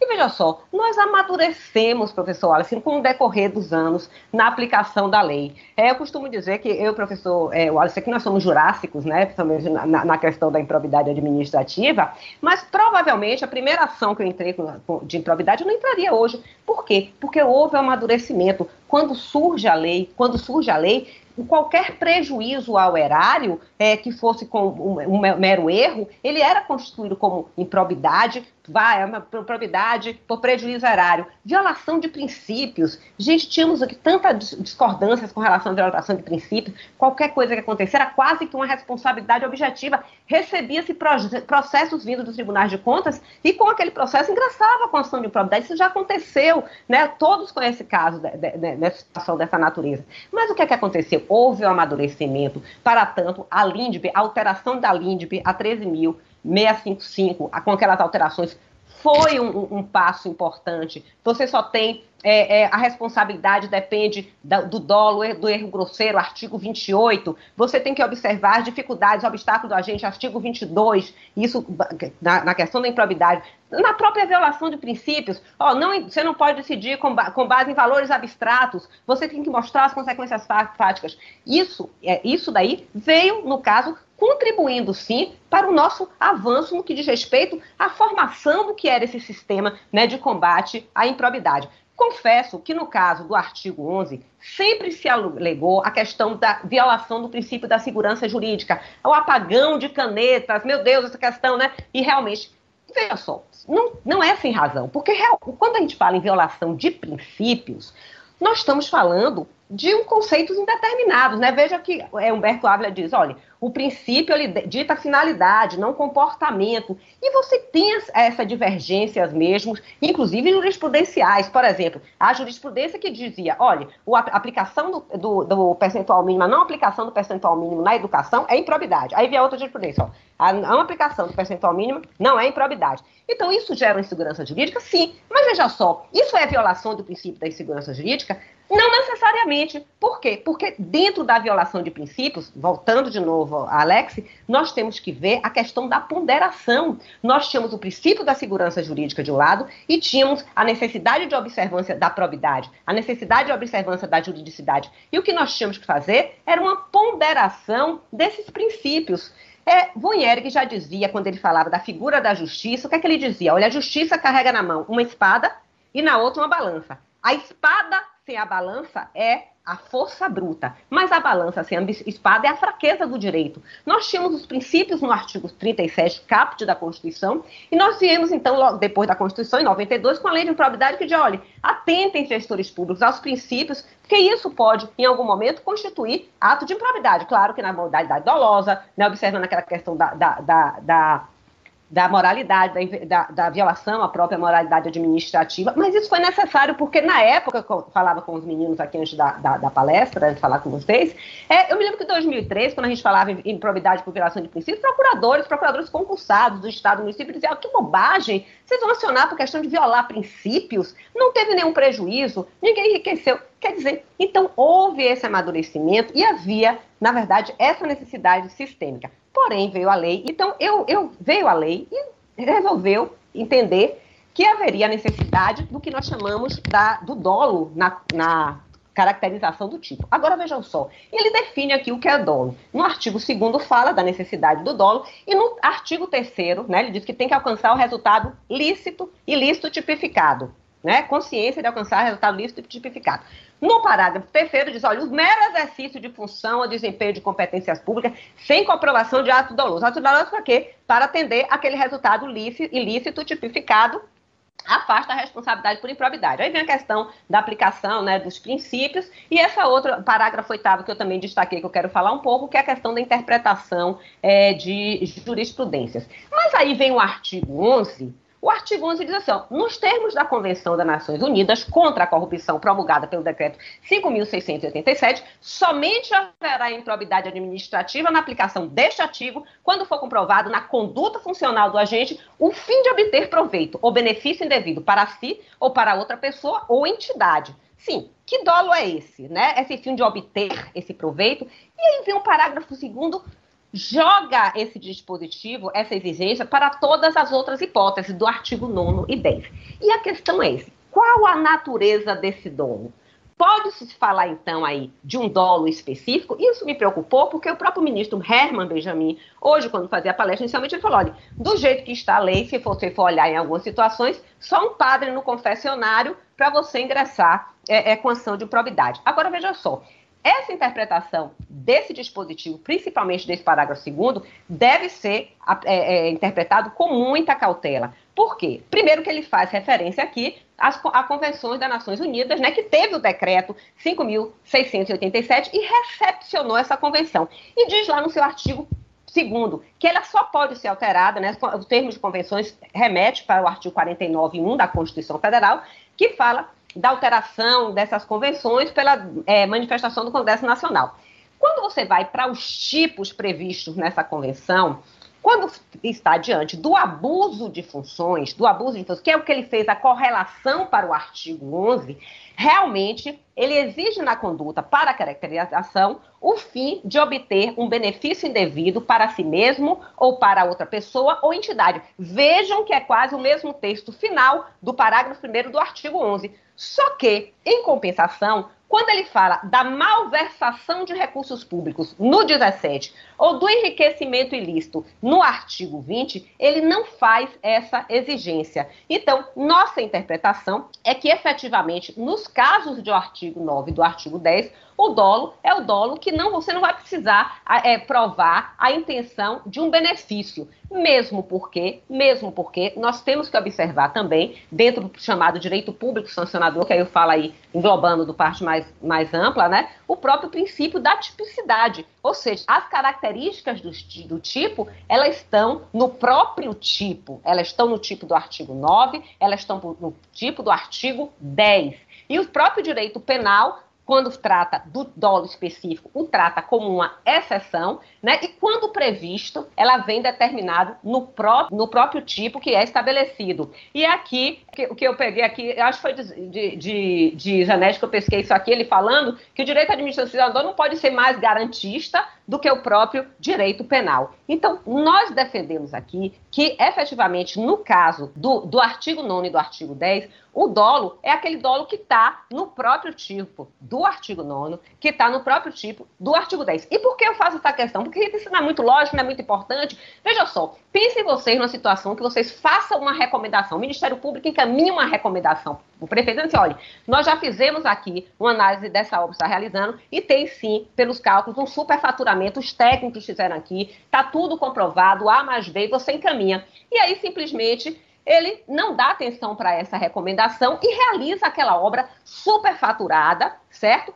Mesmo com essa recomendação do Ministério Público. Ora, se nós fôssemos pensar da exigência de um dólar específico, quando nós entrássemos em situações de dizer, não, realmente a gente fez isso, recebemos a recomendação, mas eu não tive benefício nenhum, nem nada, era uma necessidade para a comunidade, então isso não pode ser considerado. Então, não é isso, certo? O artigo 9 tem sua tipologia no artigo 9 e o artigo 10 tem sua tipologia é, no artigo 10, que é diversa da tipologia é, do artigo 11. Mesmo porque, se nós considerarmos essa exigência do dolo específico para o artigo 9, para o artigo 10, para a lei, como modo geral, para a tipologia, nós estaremos, no nosso sentir, com a violação mesmo do princípio da proporcionalidade, sob a viés mesmo do princípio da proibição da proteção deficiente. Tem até um texto de Lênin Streck muito bem quando ele fala sobre isso, falando até da inconstitucionalidade é, de, de dessa, dessa, desse princípio, quando você deixa de proteger um direito fundamental social, como ele fala, né? Então, no nosso sentir, como eu falei, eu entendo que artigo 9, artigo 10 é a tipologia do artigo 9, é a tipologia do artigo 10. O artigo 11 você tem aquela situação do parágrafo 1 que pode ser justificado, já que está dentro do próprio tipo, ainda está no artigo 11, e ele faz menção à própria convenção, que já que ele faz menção à convenção, a convenção é muito clara no que diz respeito à malversação e ao enriquecimento ilícito, que não especifica a necessidade desse chamado dólar específico, certo?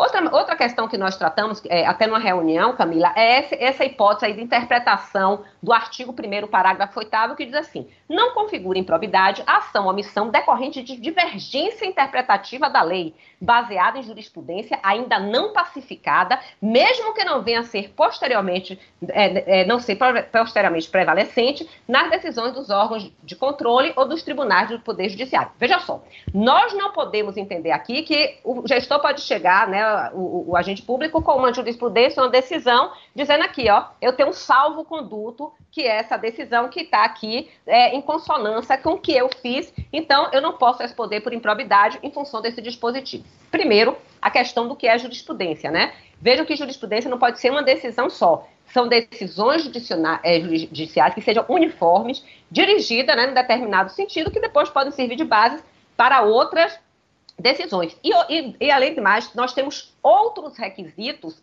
nessas, nessas práticas dos agentes públicos. Primeiro, que todo ato administrativo ele tem que ser motivado. E a motivação ela tem que ser anterior ou concomitante à prática do ato. Ele não pode, depois, alegar uma jurisprudência que não constou na motivação daquela atuação. Além disso, além disso, nós temos a norma supralegal que é a LINDB, que no artigo 22 ele fala assim, ó, na interpretação de normas sobre gestão pública, serão considerados os orbitáculos de dificuldade reais do agente, as exigências de políticas públicas seu cargo e os direitos dos administrados. Gente, ele está falando de interpretação. Essa norma de interpretação, ela vale para o órgão controlador, mas vale para o controlado também. Então, quando ele atuar, ele tem que atuar voltado às exigências de políticas públicas que estão a seu cargo e também direcionado aos direitos dos administrados.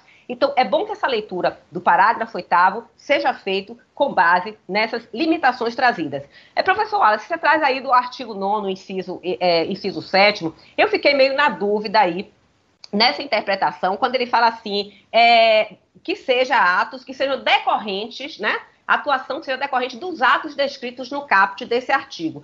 Eu fiquei na dúvida se ele queria dizer que eu teria que não provar somente é, a, a, evolução patrimonial, porque até então eu pensava o seguinte: bom, nós tivemos um caso aqui, claro, gente. Tinha uma pessoa que era é, diretor de uma autarquia, a vida inteira ele foi presidente dessa autarquia, era médico, mas nunca exerceu a função de médico, e nós fomos procurados pela Receita Federal que essa pessoa ela tinha casas em vários lugares, mas o problema não era isso. Ela tinha coleção de carros antigos e tinha um avião que eu nunca me esqueço, fazia de Salvador né, até Miami sem abastecer. Imagine qual é, é, o tamanho desse avião. Então, o que, é que acontece? Nós instauramos e o que é que entendíamos aí? Bom, você tem que provar já que você vê como foi que você adquiriu esse seu patrimônio. Nós não tínhamos que indicar uma conduta na aquisição daquele patrimônio. Eu fiquei na dúvida, professor, se esse artigo 9 agora exige ou não no artigo 7 mas corroborando até com que foi dito aqui por Wallace, nós trazemos também esse artigo 20 da Convenção das Nações Unidas contra a Corrupção, que mantém a redação, né, que se é, é, coaduna com a redação anterior do nono do artigo 7 que deve ser mantida, eu também concordo, vamos manter aquela interpretação,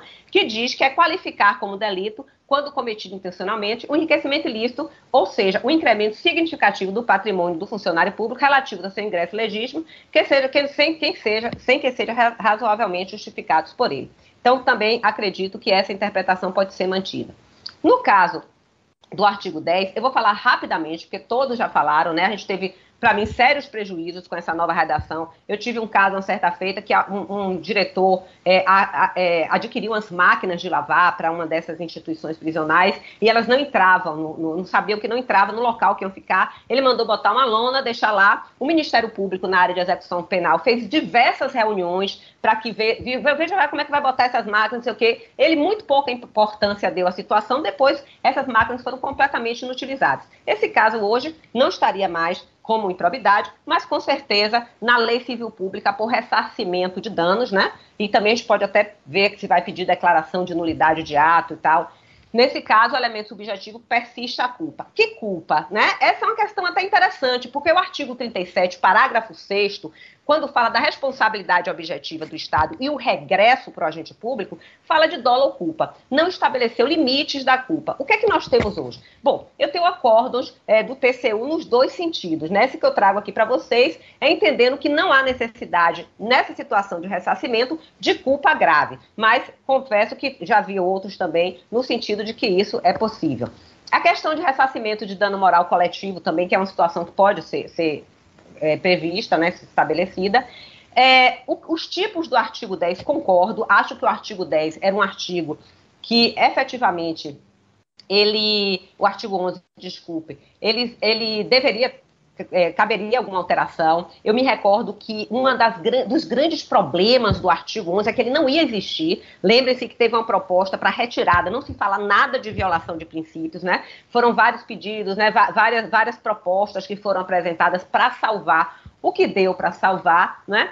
Nós entendemos que foi muito pouco, né? Eu não preciso repetir aqui, o professor Alice já falou da questão da tortura. Gente, corrupção passiva no, na, na forma de solicitar solicitar benefício é corrupção passiva, mas acontece que não é improbidade, porque não está enquadrada aí na, na, no, nos atos de improbidade por violação de princípios. Ou seja, hoje a improbidade ela tem um conceito menor do que desonestidade. Né? O conceito de desonesto ele abrange mais condutas do que o próprio conceito de improbidade. Então, assim, é, eu acho que é, é, tivemos assim grandes perdas, né? Achava assim que poderia ter uma, uma, uma redução, essa questão de tornar taxativo, enfim mas não da forma como foi feita, concordo com tudo que foi dito aqui. Bom, é, com relação ao inciso 5 eu gosto do inciso 15, pelo, pelo menos que deixou a questão do, dos problemas com licitação, chamamento público, que é uma, uma, coisa que quem atua na área de probidade sofre muito, né? Agora vem essa questão de vistas à obtenção de benefício próprio, direto ou indireto, de terceiros. Na verdade, isso vai ser fácil de comprovar nessa situação, porque esses processos direcionados, eles normalmente geram prejuízo. Agora, gente, vou te falar uma coisa. Para mim, o problema é essa questão do chamado nepotismo que veio aqui no inciso 11. Aqui nós dizemos, é, Otávio Mangabeira dizia o seguinte: pense em um absurdo, na Bahia tem precedente. Mas isso aqui nós não temos precedente aqui no estado da Bahia. O que ele fez. Ele traz a súmula vinculante 13, a redação é idêntica, né? Que nós já vimos toda a discussão. Podemos até dizer, não, olha, aquela questão do, do parentesco entre chefe do executivo e, e, e membro de primeiro escalão, como estava na, na fundamentação da súmula vinculante, é, a depender da situação, está fora do, da improbidade. Ok. Mas a grande questão não é essa. A grande questão é o, é o que tem no parágrafo 5 que diz assim: não se configura improbidade a mera nomeação ou indicação política por parte dos detentores de mandato eletivo, sendo necessário a aferição de dolo com finalidade ilícita por parte do agente. Eu acho que se Sérgio Buarque de Holanda fosse vivo, ele iria escrever certamente o volume 2 do seu, do seu livro Raízes do Brasil, quando ele diz que é a cultura que nós temos no Brasil é que a administração pública por muitos, é vista nada mais como uma extensão do núcleo familiar. Isso se reporta nessa, nessa, nessa, nesse dispositivo aí.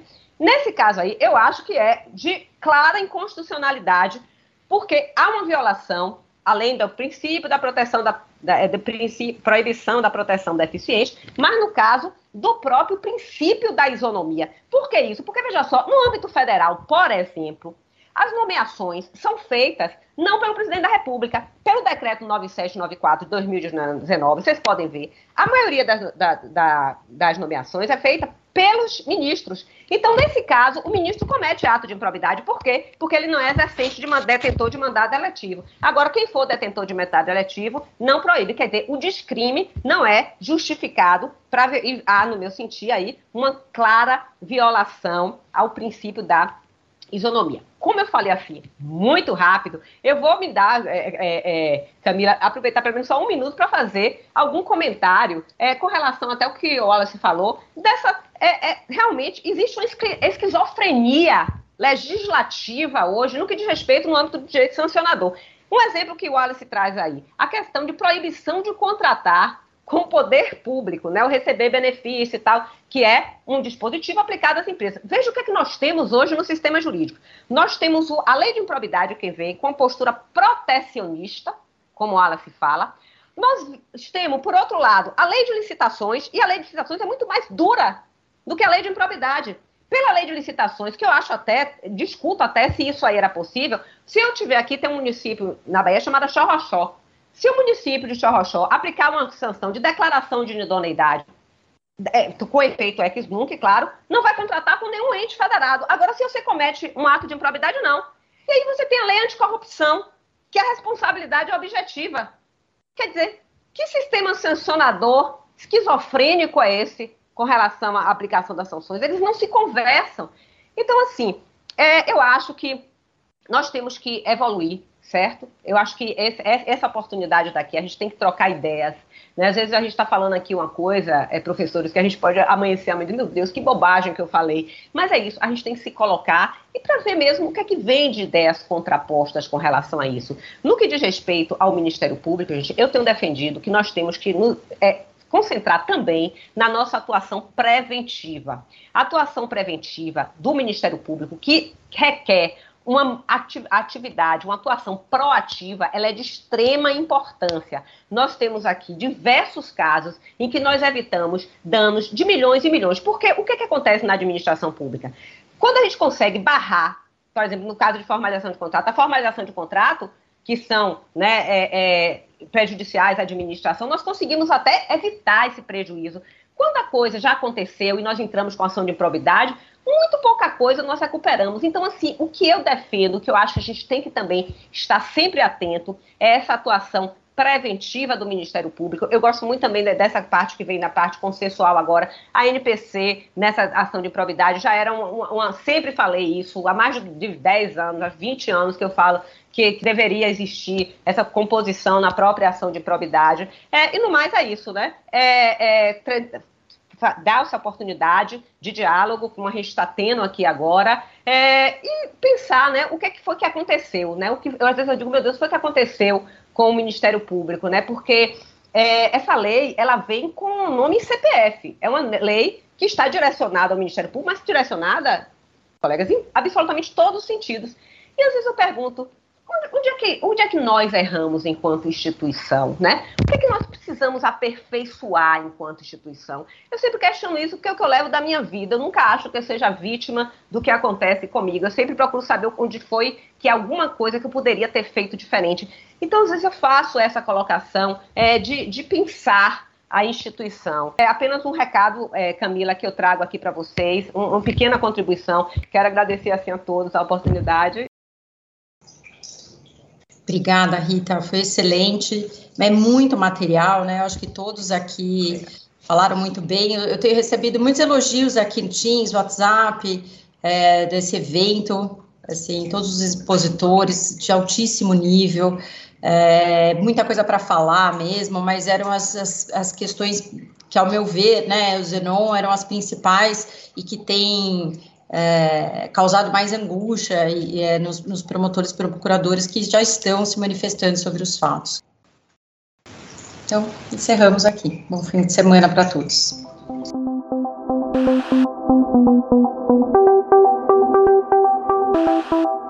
Este foi o Direito ao Pé do Ouvido. Siga nosso canal e amplie seu conhecimento com a Escola Superior do Ministério Público de São Paulo. Thank you.